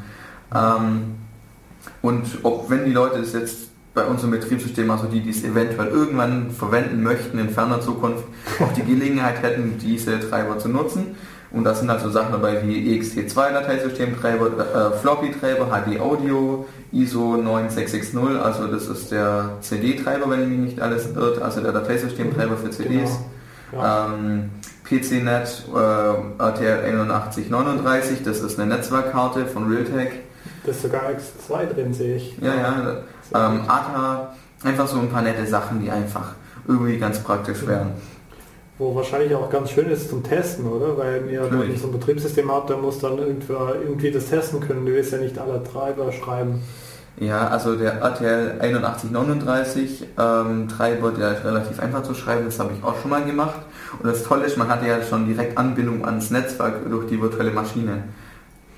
Ja. Ähm, QEMU kann ja ähm, die RTL 8139 ähm, emulieren mhm. und sich dann an den Computer anbinden und du kannst da schon Pakete senden und empfangen ah, äh, und das als äh, Debug-Schnittstelle nutzen. Mhm. Oder du kannst das eben so über die Standardwege machen. Ähm, ich ändere was im Code und lasse mir da schön was ausgeben. Mhm. Aber ja, das ist ein bisschen aufwendig. Äh, dieses RT, ist das wirklich äh, so ein, wie heißt es nochmal? Äh, kommt das von Realtek? Oder? Ja, ja, RTL ah, steht für Realtek und 8139 ja, ist die ja. Seriennummer der Netzwerkkarte. Mhm. Ja, klar.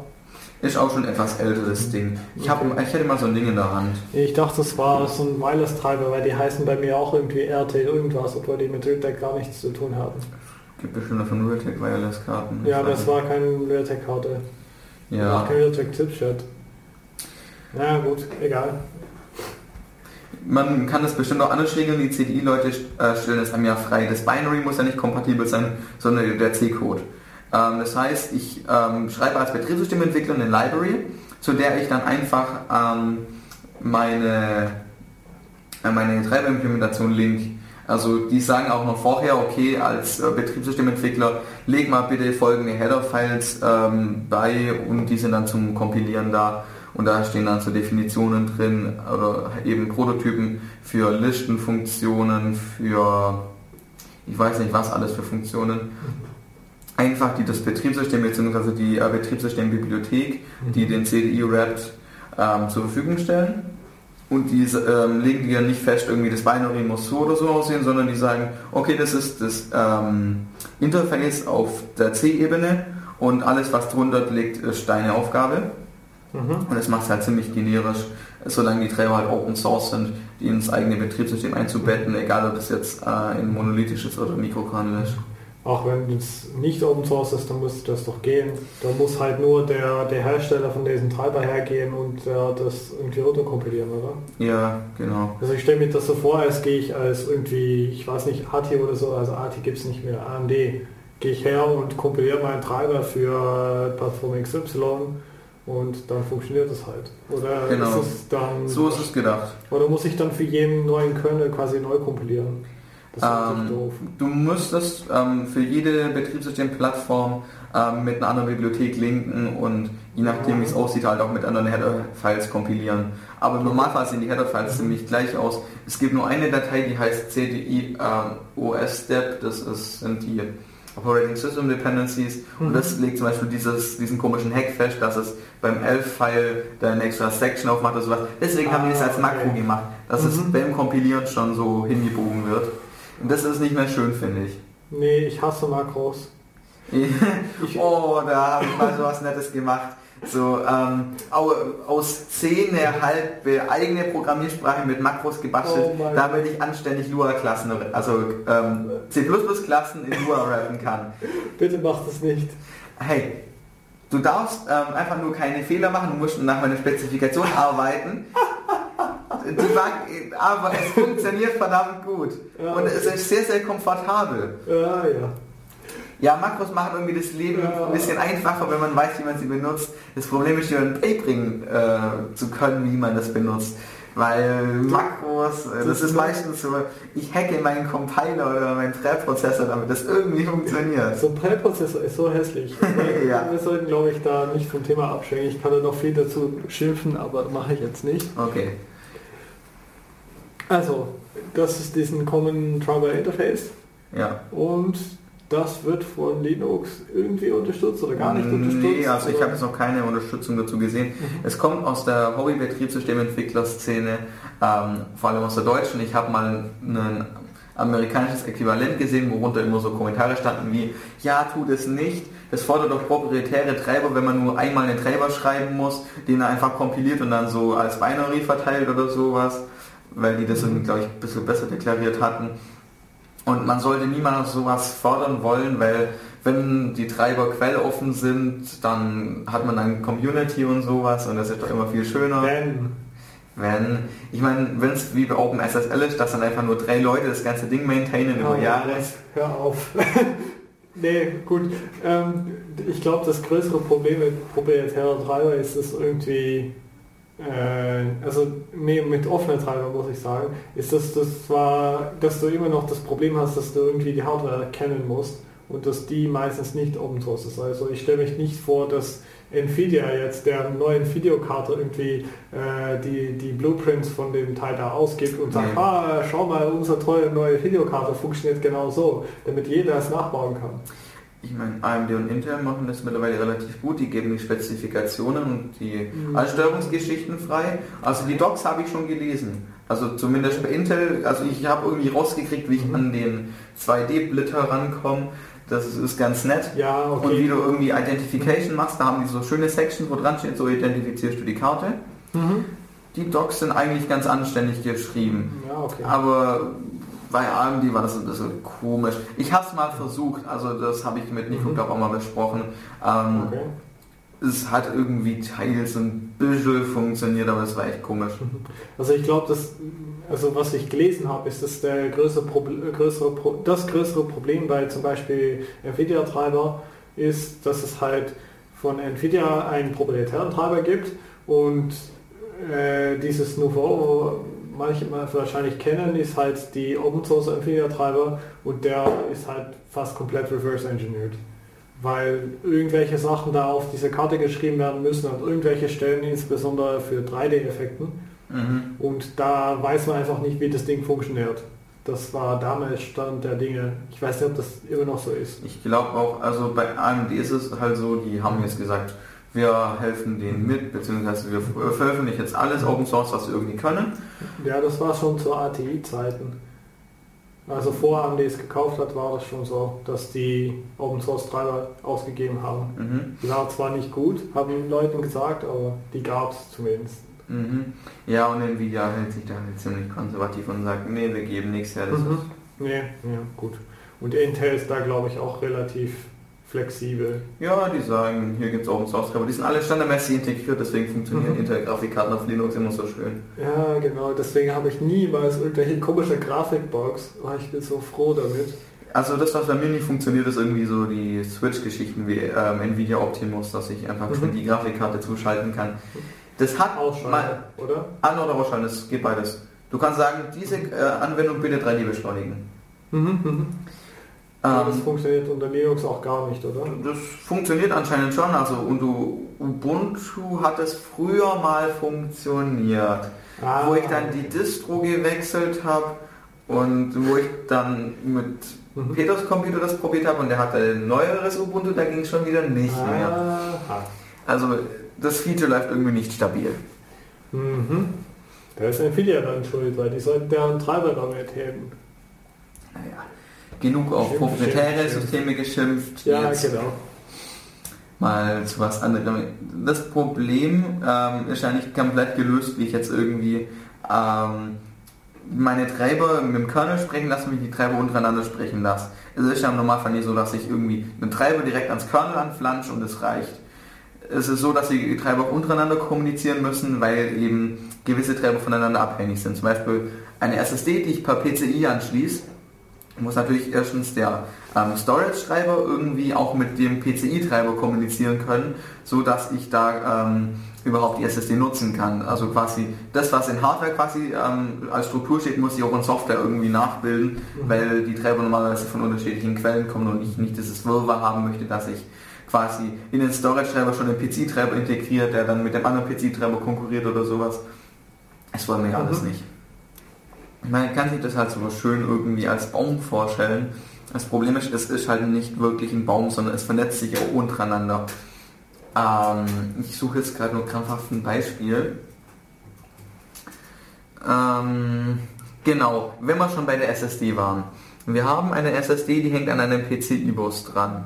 Ähm, das heißt, wenn man es sich so als Baum vorstellt, oben ist der PCI-Bus, weil das irgendwie der Wurzeltreiber ist, ähm, über den ich erst die Möglichkeit kriege, die SSD anzusprechen. Darunter hängt natürlich irgendwie der Treiber, wie ich die SSD selber anspreche. Ähm, das heißt, das ist quasi der, der, der erste Zweig, der von oben kommt.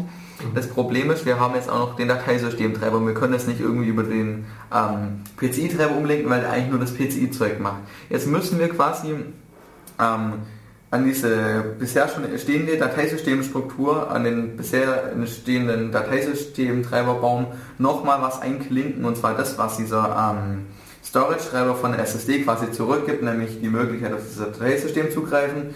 Das heißt, wir müssen quasi das unten dran an schon bestehenden Baum irgendwie anpflanzen und das gibt dann alles so schönes Gewirr, weil es ja nicht nur ein Gerät macht, dass es von ähm, einem anderen ähm, Host quasi abstammt und in einen anderen Zweig irgendwie reingreift. Also, du meinst quasi, ich habe einen Baum mit mehreren Pfade und ich kann zum Beispiel meinen äh, File-System-Treiber sowohl an einen SSD-Treiber hängen als auch an einen normalen Harddisk-Leser, was dann irgendwie zwei Zweigen in dem gleichen Baum sind, wodurch es dann kein Baum mehr ist. Ja, es ist einfach, es ist einfach kein Baum, es bildet sich dann so eine Art Netz. Ähm, es ist nicht so komplett verworren, aber ähm, eben kein schöner Baum, wie man den halt gern hätte. Grafen. Ja, genau. Ja, ja. Ähm, das haben wir halt auch festgestellt, wo, ähm, nachdem wir so die erste Testimplementation von unserem Protokoll hatten, so, hm, also als Baum wollte das Ganze schön funktionieren, aber so, oh verdammt. Kannst du nicht einfach die Sequeln dann aus deinem, deinem Graphen rausnehmen oder auf einen Direction- Directed Graph umsetzen? Das musste gehen. Äh, du meinst, dass ich es auf Dateisystem umlenke und sag, da soll. Das war, der, das war auch in Diskussion. Wir sind uns noch nicht ganz schlüssig für den Standard, aber das wird in den nächsten Tagen noch geregelt. Ich glaube, innerhalb des Linux-Kernels ist es so geregelt, dass sie sich halt so gedacht haben, ja, wir basteln halt so Standard-Interfaces für unsere Treiber wie die CDI-Leute auch, nur dass es halt bei Linux ein bisschen anders funktioniert, weil das Ganze ja zum Kernel gelinkt wird und als Modul geladen wird. Das hat dann eben einen gewissen Funktionsumfang und der Rest wird innerhalb des Kernels irgendwie gemanagt. Also das, was ich hier so als Baum, als Netzstruktur ähm, quasi darstelle, ähm, muss dann irgendwie das Kernel selber verwalten. Mhm. Und dafür gibt es ja so Geschichten wie Mount, dass ich sage, ähm, okay, ähm, da im Hintergrund, da läuft irgendwie eine Gerätidentifikation ab ähm, und das Dateisystem auch, oder ich kann es glaube auch manuell angeben. Und es hängt sich halt eben an diesen Blocktreiber daran, an dieses Blockgerät, ähm, das in slash dev irgendwo rumliegt. Mhm. Na, okay.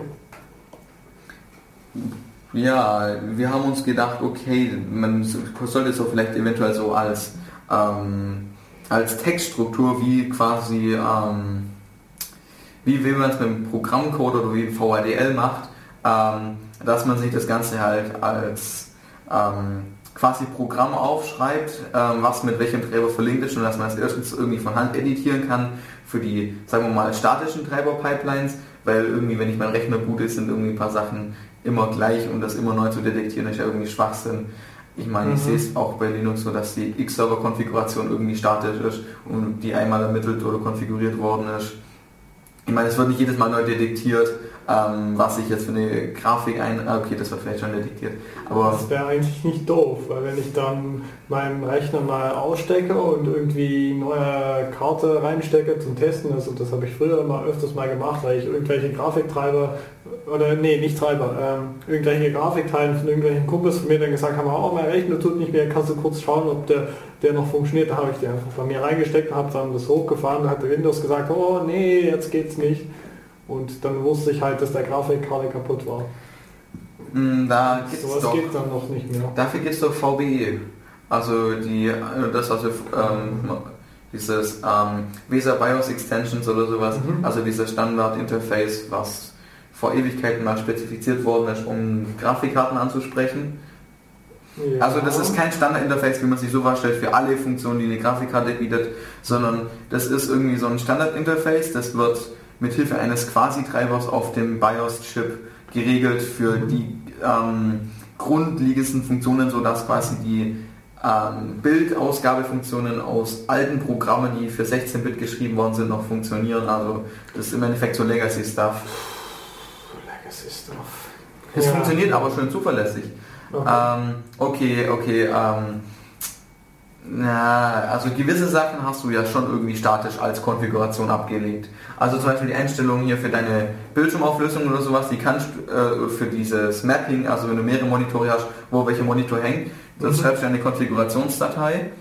Ähm, ja, das beziehungsweise so gewisse andere Hardware-Sachen, die sind halt irgendwie schon statisch, die konfigurierst du halt mal, die willst du nicht jedes Mal unbedingt neu detektieren. Mhm. Ja, okay. Ähm, da haben wir gesagt, ja okay, ähm, wir basteln uns da so eine ähm, so eine schöne ähm, Textdatei mit eigenem Format, mhm. ähm, wo quasi diese Struktur wiedergibt.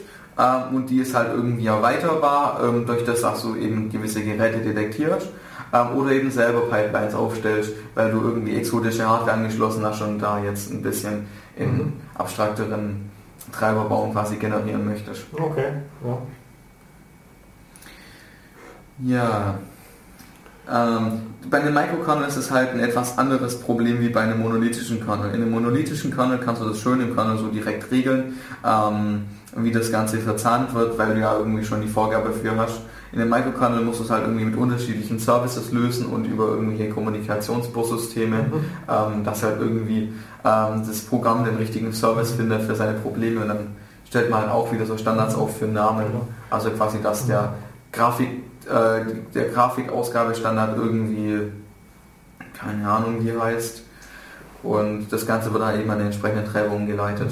Und das ist dann einfach ein Protokoll, das die Treiber miteinander sprechen lässt über Interprocess Communication, so wie wir da vorher vorgestellt haben. Ähm, anders geht es ja irgendwie schwer. Mhm. Ja, ja, klar. Man, muss, man muss halt auch ähm, bei Microkernel irgendwie einen Manager aufstellen, der da halt die existierenden Hardware-Ressourcen verwaltet. Mhm. Also sagt, okay, der Port darf von dem Prozess angesprochen werden, vom Rest halt nicht, weil wenn mehrere mhm. Geräte, äh, mehrere Treiber auf dasselbe Gerät ähm, schreiben, dann passiert komisches Zeug. Und ja, ja. Schreiben und lesen manchmal auch. Mhm. Ja, ja. Aber ist diesen, diesen Baumstruktur, der wovon wir vorher geredet haben, ist der dann auch immer noch im Kernel abgelegt? Also die Struktur, Im, wie die Treiber genau verschachtelt sind irgendwie? Hängt jetzt davon ab. Also ähm, in einem Mikrokernel äh, garantiert nicht, weil da sagst du ja Gerätetreiber und alles raus damit. In dem monolithischen Kernel, da hat das, musst du das ja quasi äh, auf Kernel-Level machen. Da musst du ja auf Kernel-Level so ein Stück Software zur Verfügung stellen, dass das irgendwie managt. Mhm. Ich meine, ähm, Mount ist ja ein Syscall zum Linux-Kernel. Und was da drin dann passiert, das zum Beispiel kann ich dir jetzt nicht erklären. Das ist aber wahrscheinlich genau sowas. Da läuft irgendein ähm, Programm, das detektiert, okay, welches Dateisystem ist auf diesem Blockgerät drauf und dann bastelt er sich mhm. halt so quasi eine Pipeline zusammen. Na, okay. So würde ich mir das jetzt vorstellen, ich weiß nicht genau. Wenn das irgendwie falsch ist, dann schreibt uns doch irgendwie ähm, vielleicht in das Gästebuch ja, oder... das ähm, Gästebuch, Gott. ja, oder per Mail an, ja, genau. wie heißt unsere Mailingliste? Welche Mailingliste? Radiomacher. Ja, genau. Das ist eine geheime Mailingliste, da kommt keiner drauf. Okay, dann... Also wenn die versucht, da hinzuschicken, da wird, glaube ich, alles gebaut. Aber wir schreiben dann schön noch ein paar Mailadressen in, äh, auf, auf der Webseite dazu, wo ihr uns kontaktieren könnt. Und wenn wir hier zu viel Scheiße gelauert haben, dann können wir vielleicht sogar eine zweite Sendung draus machen, um Fehler zu widerrufen und das Ganze nochmal aufzugreifen. Aber dann als Live-Sendung, so dass ihr dann halt auch irgendwie interagieren könnt. Ganz hier anrufen und uns Ja genau, dann kriegen wir endlich mal einen Anruf. Komm, machen wir das mal. Eine total fehlerhafte Sendung und ähm, dann sehen wir über das Feedback, ob uns überhaupt irgendjemand zuhört. Ja, ja. Wenn uns jemand zuhört, dann kriegen wir vielleicht so böse E-Mails und Anrufe und sowas. Ich gehe jetzt nicht davon aus, dass unsere Zuhörer sofort böse sind. Aber gut, zurück zum Thema. Wir haben jetzt, also was ich eigentlich fragen wollte, war nicht, dass die Treibers ausgelagert sind, sondern dass die Struktur, wie die verschachtelt sind, ob das auch ausgelagert Ja, musst du ja quasi auslagern. Mhm. Wobei das auch davon äh, abhängt, wie du jetzt dein Kernel designst. Ich meine, so ein mhm. Hybrid-Kernel wird das wahrscheinlich auch irgendwie selber machen. Mhm. Weil genau aus dem Grund, dass du vorher gemeint hast, äh, dass ich nämlich zum Beispiel irgendwie die kontrollieren muss, wer auf was zugreift und so, hätte ich mich eigentlich vorgestellt, dass halt diese Struktur im Kernel hinterlegt wird. Mhm. Aber vielleicht stimmt es nicht. Das, ja, man hat ja einen, ähm, irgendwie eine Art Hypervisor, die Ressourcen verwaltet. Mhm. Dafür ist ja eigentlich so das Kernel gedacht je nachdem, wie sehr man halt den Mikrokernel-Gedanken verfolgt, eben halt nicht mehr. Ich meine, dieses äh, 4-Design zum Beispiel sagt klar, ähm, raus damit. Okay. Ähm, das ist in Universe auch so. Ähm, nein, so weit sind wir jetzt nicht gegangen. Okay. Also der, der Kernel sagt immer noch, ähm, okay, dieser Prozess kriegt ähm, den, und, äh, den und den Port, der Prozess kriegt ähm, Zugriff auf den äh, DMA-Speicherblock. Mhm. Das regelt noch schön der Kernel, wenn wir gesagt haben, ähm, dafür muss man irgendwie schon Kernelrechte haben. Also das ist auch irgendwie bei Intel so spezifiziert, dass du ähm, nur als Kernel sagen kannst, der hier hat ähm, dieses ähm, IO Privilege Level und der eben nicht. Man kann das natürlich auslagern in Kernel-Funktionen und sagen, okay, der Kernel bietet die Funktionalität und die kann man nur irgendwie über eine Datei ansprechen und das kann nur der Benutzer und der Benutzer gehört dann halt irgendwie zu dem ja, ja, gefährlich. Ja, was heißt gefährlich? Dinge ins Dateisystem auslagern ist ja irgendwie Standard bei Unix. Dass du sagst, ja. wir managen alle rechte Geschichten über das Dateisystem. Das ist auch das Konzept. Ich hasse das, diese, diese Unix-Gedanken, dass alle, gut, wir gehen jetzt nicht tiefer auf Sachen wie da. Naja, aber das gibt doch eigentlich auch irgendwie die Philosophie von deinem Betriebssystem ähm, wieder. Ähm, wenn du sagst, alles klar, wir, wir, packen alles ins Kernel, bauen ein mega Interface auf, ähm, das klingt doch schon irgendwie nach die, äh, dieser, äh, dieser Gedanke, nein, ich baue keinen kleinen Editor wie Vim, sondern ich baue eine riesen fette IDE wie Eclipse. Also es hängt vom Anwendungsfall ab, sage ich dann. Manchmal will ich halt so einen großen Editor, wo ich alle Funktionalität habe und ganz schnell Funktionen finden kann, keine Ahnung was. Und einen halt riesen Debugger und solche Sachen, die habe ich manchmal gerne.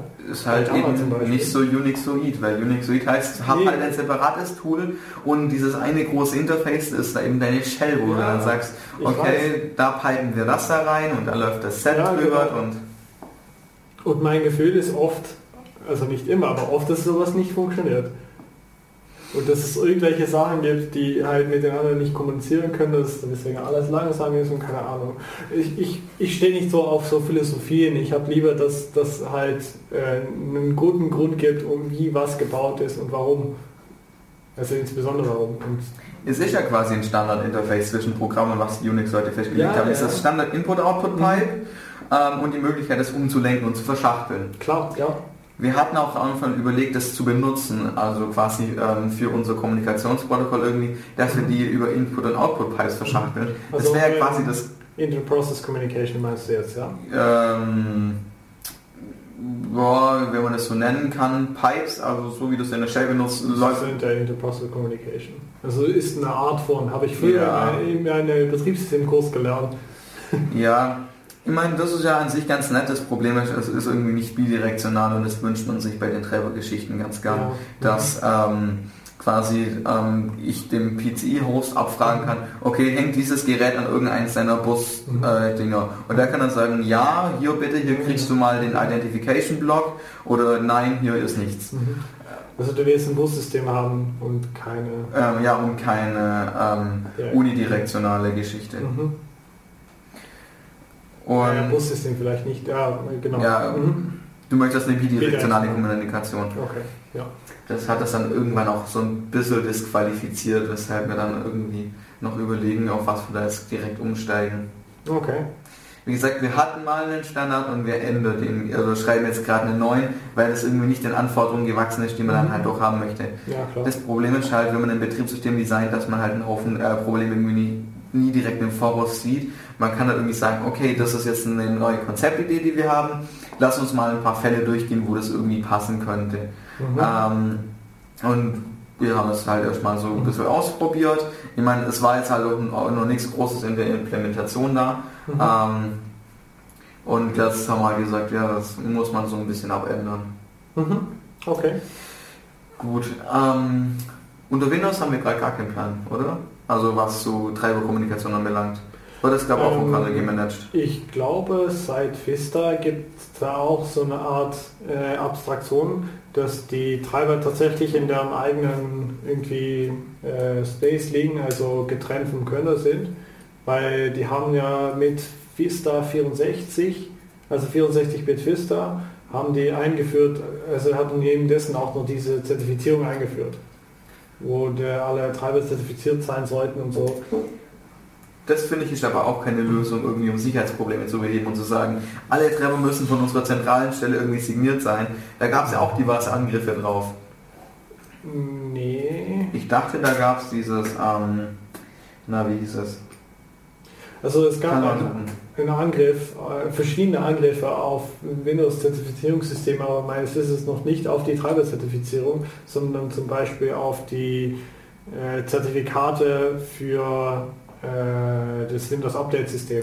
Da gab Ja, es dieses, genau. genau, ja, das hieß, Flame? war es Flame oder war es Doku? Ich weiß es nicht Ich mehr. glaube, es war Flame. Es war Flame oder Doku, ich weiß es nicht mehr. Aber es, es war auf jeden Fall halt so ein altes Zertifikat, das noch MB5 gemacht hat. Das hat man dann gebrochen und es war ganz schlecht und so. Ah, okay. Aber dann, das dann, ist war- dann war das nichts Treiber-spezifisches. Ich glaube nicht. Aber du, weil, also was ist jetzt, wie die unterliegende Architektur ist, weiß ich besser nicht. Aber mein Verständnis ist, dass die Zertifizierung deswegen da angefangen haben, weil die da auch diese Treiber halt getrennt haben. Mhm. Also weiter getrennt haben, weil das, die wollten ja, also es gab ja eh das Problem, dass die irgendwie ganz viele Treiber inkompatibel gemacht haben an der Stelle. Und ich glaube, das war dann deswegen, weil die halt wirklich diese Trennung dargestellt haben. Also wie gesagt, sicher bin ich mir da nicht, aber das ist halt die Geschichte, die ich damals als Nutzer so mitgekriegt habe. Mhm. Ja gut, man muss auch, ähm, wenn man jetzt so eine Netzstruktur äh, bauen möchte, halt auch mehrere Kommunikationsmöglichkeiten zur Verfügung stellen. Weil wenn man jetzt nur sowas sieht wie Pipes, also Characters reinschreiben und Characters rauslesen, also als ähm, FIFO-Puffer quasi, damit kann man nicht alle ähm, Fälle abdecken, wo man es dann lösen äh, würde. Also zum Beispiel bei dem Blocktreiber wünsche ich mir irgendwas ähm, wie Shared Memory, weil ich große Speichermengen schnell verschieben möchte. Ich meine, bis ich das über einen Syscall mache, große Speichermengen ähm, zu einem anderen Prozess zu schicken, das dauert ewig. Deswegen ist Shared Memory dafür halt eine Lösung. Oder es gibt so Dinge wie Grafiktreiber, wo ich sehr viele Funktionsaufrufe habe, aber ähm, verhältnismäßig so wenig Speicher durchschiffen muss. Also äh, die, äh, die Bilddaten für Texturen liegen normalerweise sowieso im RAM und da sage ich DMA hier friss. Also da- Okay. da, da gibt es quasi ja schon sowas wie Shared Memory Mhm. nativ. Ähm, da möchte ich halt irgendwas, was in, ähm, viele Calls zulässt, ähm, ohne da halt übermäßigen Overhead ähm, zu generieren. Mhm. Und dann nimmt man halt sowas wie äh, Remote Procedure Call, also ich rufe innerhalb eines anderen Prozesses eine Funktion auf. Das gibt es mhm. auch als Interprozesskommunikationsmöglichkeit. Mhm. Und man muss halt innerhalb so, so, von so einem Protokoll halt abdecken, dass unterschiedliche Treiber halt auch unterschiedliche Anforderungen an mhm. diese eine Prozesskommunikation haben. Da muss man halt irgendwie sowas erklären, wie das Verhandeln zwischen den Treibern, welcher Kommunikationsweg jetzt genutzt wird. Okay, und aber diese RBCs über, also Remote Procedure Calls über äh, Interprocess Communication, ist das nicht riesig ineffizient? Ist das nicht einer der Einwände gegen so einen Microkernel eigentlich? Remote Procedure Call, das ist so, ähm, der Aufwand zu, gegenüber von dem normalen Call ist, dass ich einen Task Switch dazwischen habe. Mhm. Je nachdem, wie man es halt löst ich meine, es gibt halt noch irgendwie die andere Möglichkeit, dass ich sage, wenn ich die Funktion aufrufe, schiebe ich einen, ähm, schiebe ich einen Code für, mein, äh, für, mein, äh, für, diesen, äh, für diese Funktion ähm, in den FIFO-Puffer rein und er ähm, soll das dann halt abarbeiten, wie es halt geht. Mhm. Das kommt jetzt darauf an, wie man das System implementiert hat, ist das eine oder das andere schneller. Mhm. Das äh, Problem ist, man hat sowieso immer einen ähm, Syscall dazwischen das heißt, man hat auf jeden Fall einen Ringwechsel da. Je nachdem, wie man sein Microkernel designt hat, ist auch ein kompletter Page Directory Wechsel dabei, wie wir das vorhin schon mal besprochen hatten. Und da ist äh, nicht, fehlt nicht mal viel zum kompletten Task Switch. Je nachdem, wie man sein Kernel designt, ist da der Unterschied gar nicht mehr so riesig. Okay, ja, ich, ich, ich weiß das nicht. Deswegen das ist halt sehr implementationsabhängig, aber so generell würde ich dir vielleicht recht geben. Ich, ich bin mir nicht ganz sicher, man muss es ausprobieren. Mhm. Ich stelle mich das so also insbesondere bei Grafiktreibern stelle ich mich das so vor, als wäre es wahrscheinlich effizient, um irgendwie so Batch Processing zu machen oder so.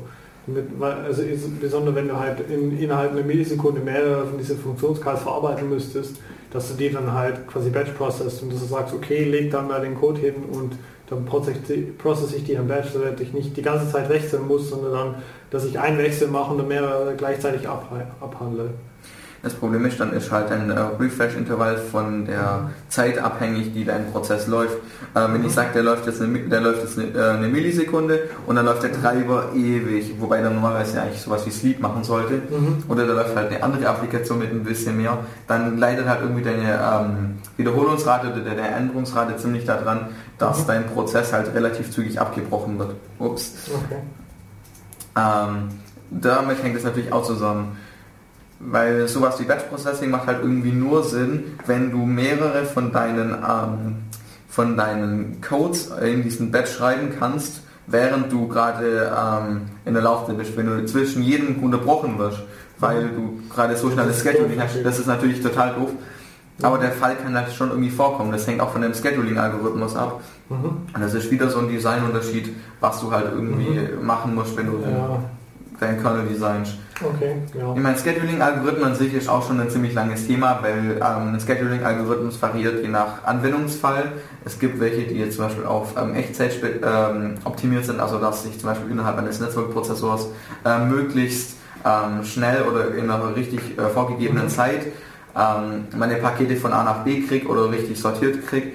Und da ist es halt ein bisschen anders gemanagt, wie wenn ich sage, jeder Prozess ähm, kriegt irgendwie gleich viel Zeit zugeschoben. Mhm. Das heißt dann Round Robin, wenn ich das richtig noch weiß. Ja, genau. Ähm, also, ist eine Möglichkeit. Um das es gibt viele Möglichkeiten, um sowas zu lösen. Mhm. Ähm, und je nachdem, wie man halt die Kommunikation irgendwie macht, muss man halt auch den Scheduling-Algorithmus anpassen oder man hat halt dementsprechend Effizienzprobleme. Genau, also wenn man darüber mehr wissen will, kann man am besten ein Buch kaufen oder äh, irgendwelche Vorlesungen zu hören, weil da ist wirklich halt viel Theorie dahinten. Genau. Ich glaube, da brauchen wir jetzt nicht, äh, nicht weiter drauf eingehen. So prinzipiell kann man sagen, man muss ziemlich viel beachten, wenn man so einen Kernel designt. Ähm, mhm. Und man kann, also ich finde, man kann nicht von vornherein irgendwie alles so perfekt durchplanen, ähm, mhm. weil dann tauchen halt immer äh, irgendwie neue Probleme auf, die dann halt einem einfallen, so, ach Mensch, bei dem Fall, mhm. da ist unser Algorithmus total ähm, schlecht, ähm, mhm. Wir müssen was Neues überlegen. Und so ähm, muss man es halt auch bei den ähm, äh, ganzen Treiberkommunikationsgeschichten machen. Ich meine, das, was, worüber ich hier gerade rede, ist relativ aktuell. Ähm, und ich meine, wir haben das jetzt innerhalb von ein paar Tagen aufgenommen. Mhm. Also das heißt, das ist jetzt wahrscheinlich innerhalb von irgendwie zwei, drei Tagen gelöst. Ähm, und es ist alles noch irgendwie in dem Development, Development Branch drin und das ist alles noch irgendwie vor Release, also es ist jetzt nicht irgendwie so, dass wir haben mal bei Version 1 so was Halbfertiges rausgeschoben und jetzt bei Version 2, da müssen wir was ganz, ganz Neues spezifizieren, weil das alte, was wir gemacht haben, Schrott ist. Also da gibt es noch kein Stable oder so. Ähm, das ist alles noch in der Entwicklung und sobald es mal ein Stable gibt, dann steht auch ein Standard und auf dem wird er weiter aufgebaut. Ich glaube, das ist der Vorteil von euer Projekt im Vergleich zu einem beliebigen anderen Softwareprojekt da braucht ihr ja keinen irgendwie Stable Release. Da gibt es keinen Chef, der sagt, ha, jetzt nächste Woche brauchen wir doch echt einen Stable Release. Noch haben wir keinen Druck, weil noch sagt ja. niemand, ach, ich habe Industrieprodukt XY, ich hätte gerne euer Kernel benutzen. Würden wir das mal sehen? Also, oh. also aktuell zumindest. Wir haben ja irgendwie die Hoffnung, dass wir ähm, irgendwann jetzt in naher Zukunft, und nahe Zukunft heißt es nicht irgendwie nächste Woche, sondern halt schon ein halbes Jahr, ja, dann wirklich bei 1-0 stehen und sagen, okay, Leute, probiert mal dran rum. Da gibt es was Stabiles dann. Dann ja. kann man es runterladen und irgendwie hochfahren und dann irgendwelche Spiele drauf spielen, die dann sofort abstürzen.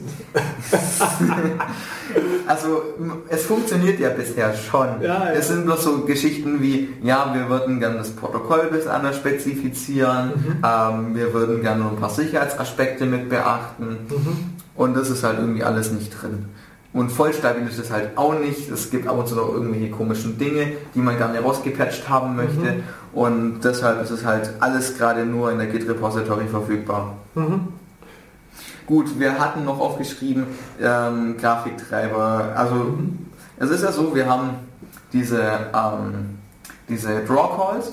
Das hatten aber nur bei Dingen, wo man jetzt sagt, man hat 2D oder 3D-Beschleunigung. Also das heißt, wo die Grafikkarte schon die Arbeit macht, das ähm, Zusammensetzen von unterschiedlichen Sprites oder das Rendern von Dreiecken in einem mehrdimensionalen Raum. Ähm, aber früher, also von welcher Zeit reden wir, 80er, 90er, ähm, wo man den IBM-PC, 90er glaube ich, ähm, designt hat, ähm, da hat man halt eine Standard-Schnittstelle für die Grafik bzw. Textausgabe festgelegt mhm. und die wird halt irgendwie als ähm, BIOS-Funktion deklariert. Ich glaube, es war doch 80er diesen mhm. IBM-Compatible-Geschichte. Ja, ja. Ähm, in den 90ern kam dann wahrscheinlich VBE. Ähm, Keine Ahnung. Und das deklariert eben nur Modi, wo man dann grundlegend Text ausgeben kann. Also so in den Formaten, ich kann ja mal ganz kurz nachgucken, hier mhm. so äh, Textmodus 40 x 25 Zeichen, 16 Graustufen oder 80 x 25 Zeichen mit 16 Farben oder 16 Graustufen auf 40 breit gibt es auch. Jetzt muss ich all meine E-Mails um, umformatieren, damit sie maximal 40 breit sind. Ja, genau. ähm, oder halt so minimale Grafikmodi mit Auflösungen, die einem halt irgendwie total unterirdisch vorkommen. Also 320 x 200 Pixel mit 16 Farben oder 640 x 350 Pixel monochrom. Oder halt irgendwie so. Das sind ähm, doch die Sache, wo man früher alle, alle Spiele drin Ja, genau, genau. Genau ähm, diese. Und die haben das benutzt. Das ist relativ simpel. Ähm, es gibt da zwei Möglichkeiten. Entweder du kriegst irgendwie mehrere Speicherbänke zugewiesen, wo du sagen kannst, die Bank jetzt swappen, die Bank jetzt swappen und das sind dann irgendwie der obere, der mittlere und der untere Bildschirmbereich.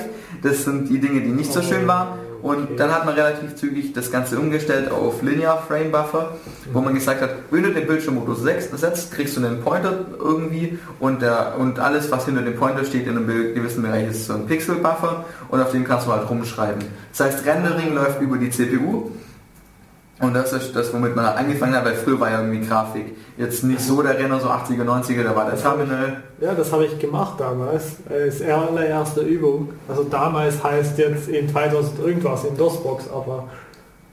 Ich habe das auch mal gemacht. Das war ja irgendwie der erste Vorläufer von Universe.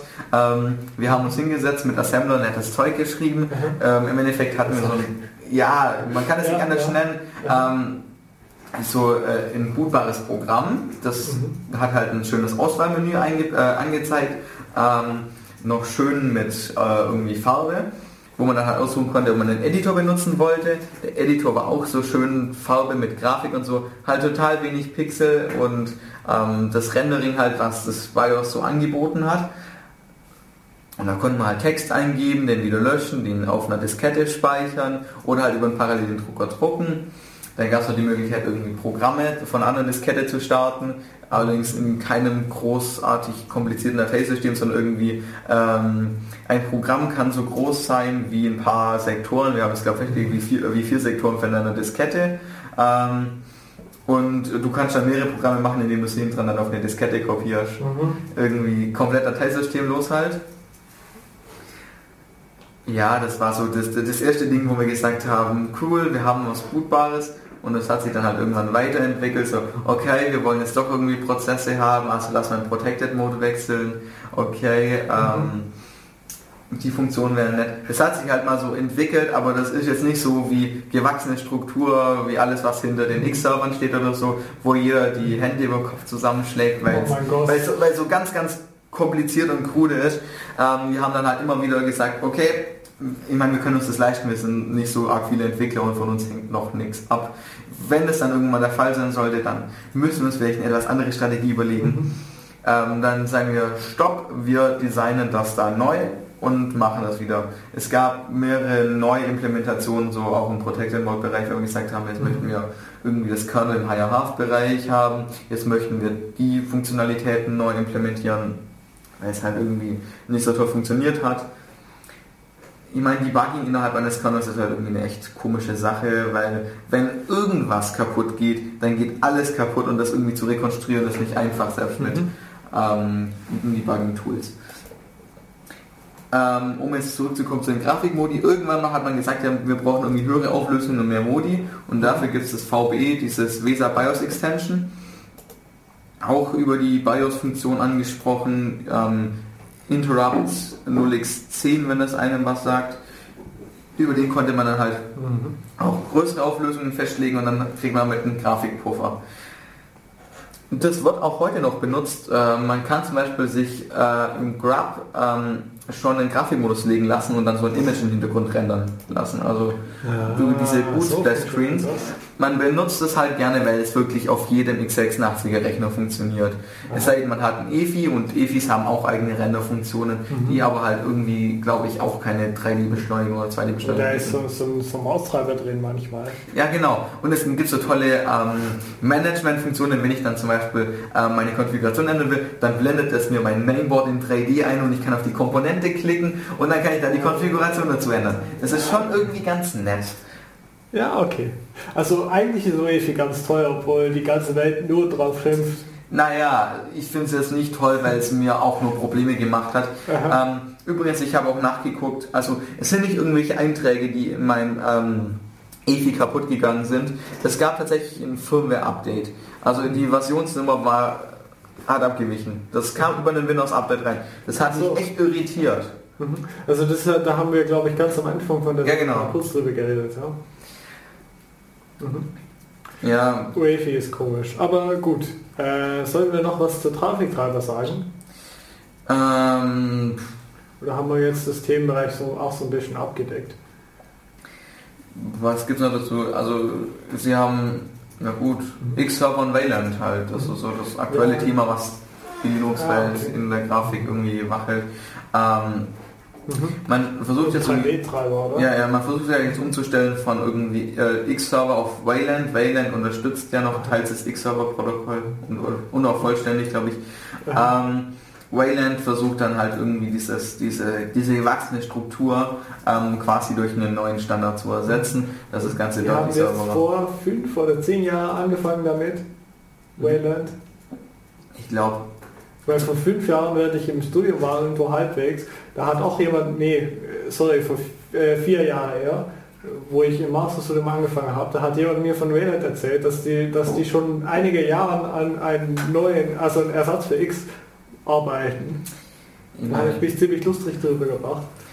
Also wenn irgendwas kaputt geht ähm, in deiner Linux-Konfiguration, ist es meistens irgendwie X. Das, das habe ich gerade festgestellt äh, bei allen Linux-Rechnern, die ich eingerichtet habe und wo irgendjemand mitarbeiten wollte. Hauptsächlich halt irgendwie äh, Ubuntu, Arch oder Debian-Installation, also über andere Distributionen kann ich jetzt nicht sprechen. Immer wenn irgendwas kaputt gegangen ist, war es X. Alles andere hat man irgendwie relativ schnell gepatcht gekriegt, aber X, das ist so stundenlang, okay, ich installiere den Treiber neu, verdammt funktioniert, ich, ich schreibe die Konfiguration neu, verdammt funktioniert nicht. Aber ich installiere X neu. bin ich froh, dass ich schnell aufgegeben habe, nachdem X nicht funktioniert hat. In mein, also ich habe versucht, meinen neuen Rechner da mit Arch aufzusetzen und habe festgestellt, oh, X-Server sieht kaputt aus. Habe dann noch versucht, der XFCE einfach drüber zu installieren, das hat alles kaputt gemacht und danach habe ich gesagt, scheiß drauf, jetzt Ubuntu und da hat es alles sofort funktioniert. Ich habe es mit Arch relativ gut hingekriegt. Da gibt es auch ganz nette Anleitungen mhm. dafür. Und, ja, die habe ich alle gefreut. Aber gut, ja. Aber im Fall im Internet müsste es super funktionieren, weil du einfach sagst, ähm, installier den Treiber und fertig. Ja, ja, habe ich auch gemacht, glaube ich. Ja, gut. Ähm, das war dann das Thema Grafiktreiber so ein bisschen. Sollen wir noch ein paar abschließende Worte sagen, was so die Erfahrungen sind mit, mit Universe? So große Feldtest- und Benchmark-Erfahrungen haben wir ja noch gar nicht, weil wir so mhm. noch ähm, in der Vorstufe quasi sind zu, wir, wir, bench, wir benchmarken ja, das. Ja, okay, aber ihr habt ja schon sehr viel da entwickelt und äh, ihr habt auch Sachen irgendwie wieder neu geschrieben und so und ihr habt wahrscheinlich jetzt auch richtig viel Entwicklererfahrung gesammelt irgendwie, oder nicht? Schon irgendwie. Ähm, ich meine, das ist, war ja irgendwie die erste Herangehensweise. Lass mal lernen, wie das Ganze geht und was zu basteln. Das war irgendwie der Anfang, mal ein bisschen was drüber lernen und wir machen es, weil wir es können und Jetzt hat es halt irgendwie ein paar coole Funktionen gekriegt und jetzt hat es halt ein paar Gründe mehr, warum wir es entwickeln, weil wir halt irgendwie einen kleinen, schön dokumentierten Kernel haben wollen, weil wir halt ein bisschen äh, Unterschied zu den bisherigen Systemen haben wollen. Ja, okay. Also ist es nicht irgendwie für eine Industrieanwendung gedacht, weil das ist irgendwie der Grund, auch viele Betriebssysteme entstehen, wie jetzt, was war es, was wir irgendwann besprochen haben. L4 war, glaube ich, Ach so, das L4. Ja, es war glaube ich nicht direkt für Industrie, aber hat halt ziemlich schnell die Anwendung da drin gefunden, weil es halt sehr schlank war. Mhm. Ich glaube, das war eher so ein Forschungs... Oder ja, ich mhm. weiß es nicht mehr. Also wir hatten jetzt nicht irgendwie so den Grund, das zu machen. Mhm. Deswegen erfahren wir, ja, wir tun es, weil wir es können. Und okay. Ich bin gespannt, wenn wir Universe auf Universe entwickeln können. Also sobald Wim mal auf Universe läuft, dann wird das auch so. Wird laufen. umgestellt. Ja, ja, ja, okay, cool. Will man halt irgendwie schon ordentlich Dependencies und die Core-Utils halt auch. Aber das ist wieder so eine andere Frage. Will man einfach blind Zeugs portieren und sagen, will ich haben, will ich haben, portieren oder will man es halt doch Aha. neu schreiben, vielleicht ein bisschen, über, ein bisschen nachgucken, mhm. was für Features will ich denn überhaupt und ja, oder ob man nicht lieber mit den Entwicklern zusammenarbeitet und da dann halt Dinge patcht. Mhm.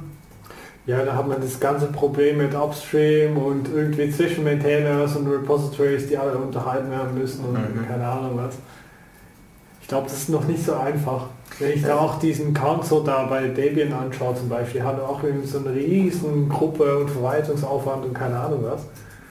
Das sieht irgendwie sehr komplex aus. Und da, das, das Problem habt ihr glücklicherweise noch nicht, glaube ich. Nee, aber das ist halt auch ein anderes Problem. Wie managt man ein Open Source Projekt so, dass es erstens mit den anderen Projekten jetzt äh, nicht so die, das Problem gibt wie, wir nehmen da einen Snapshot, entwickeln den Snapshot weiter, also quasi einen, ja. einen, Fork, einfach nur damit wir den immer stabil kriegen und damit es bei uns läuft. Aha. Oder wir gehen zu denen und patchen bei denen, aber dann gibt es vielleicht Kompatibilitätsprobleme oder die wollen unser Zeug nicht. Mhm. Mm. Ja. Es gibt also Probleme. Ich, mhm. ich glaube mal, was gelesen zu haben von wegen, und die Ubuntu-Leute haben irgendwas äh, bei OpenSSL rausgenommen, weil Stabilität oder Stimmt. Ich habe das erst kürzlich gelesen, ich kann mal schön nachgucken. Naja, ja, genau. Also OpenSSL, ich weiß es nicht. Ich lese lieber nicht über OpenSSL mittlerweile. Ähm, Und hier. Ach, das hat TL, äh, TLS 1.2. Ja, 1.2. Haben sie rausge ja, genau. Was? Die haben ein, zwei, oh mein Gott. Oh mein Gott, ich muss jetzt OpenSSL wegwerfen und da was Neues installieren. Du kompilierst doch selber, dann hast du die Funktionalität drin. Ja, okay, das kann ich auch. Du kannst ja auch, du kannst es ja auch so machen, wenn du einen Server betreibst, wie Fefe einen eigenen Webserver schreiben, Fefe. da dann Polar SSL. Oh, Fefe. Nee, nee, nee, nee, nee, nee, das mache ich nicht. Einen Webserver schreiben ist ja nicht so schwer, wenn man nicht viel Funktionalität will. Ja, genau. Du kannst ja so ein Node.js, da hast du ja fünf Zeiler. Oh Gott. Das sind fünf Zeiler. Ja, aber Node.js. Ja, das funktioniert. Es hat Anwendungszwecke. Ich, also ich bin zu dumm, um, da, um das richtig zu verwenden, aber ich weiß, dass es coole Anwendungen hat. Aber gut, äh, dann sind wir jetzt auch, glaube ich, so beim Ende der Sendung. Ähm, willst du noch was sagen zu Universe? Irgendwie Ähm. uns erzählen, wie wir beitragen können? Wir sind auf GitHub, wer beitragen will, soll sich melden. Wir- Ähm, E-Mail-Adressen stehen ebenfalls auf der Seite. Genau. Ähm, Man soll vielleicht noch dazu sagen, dass man nach Infinity Coding suchen soll auf GitHub, Ja, weil genau. sonst, weil ich man kann Universe auch direkt suchen, das gibt es als Repository, ich glaube man findet es auch ja, naja, ich habe heute Nachmittag versucht zu finden und da kann man irgendwie nicht drauf gekommen, bis ich gedacht habe, oh ja, Infinity Coding. Ich habe dann irgendwie GitHub Universe in Google reingetippt und das Ähm, das habe ich auch tausend. Sachen, Ja, das ist das also wenn ich Ja. Universe bei GitHub eingebe, dann ist das das mit den meisten Comments. Die meisten Quiz, oh mein Ja, tatsächlich, das sind richtig viele. Weil es ist ja die einzige, die so einen richtigen Commit Policy hatte. Commit all of the things. Ja, okay. Ja gut. Genau. Also dann vielen herzlichen Dank fürs Zuhören. Dies war Def Radio und äh, Radio Free FM. Hier sind der Simon, und der Renz und wir bedanken uns. Bis zum nächsten Mal. tschüss. Tschüss.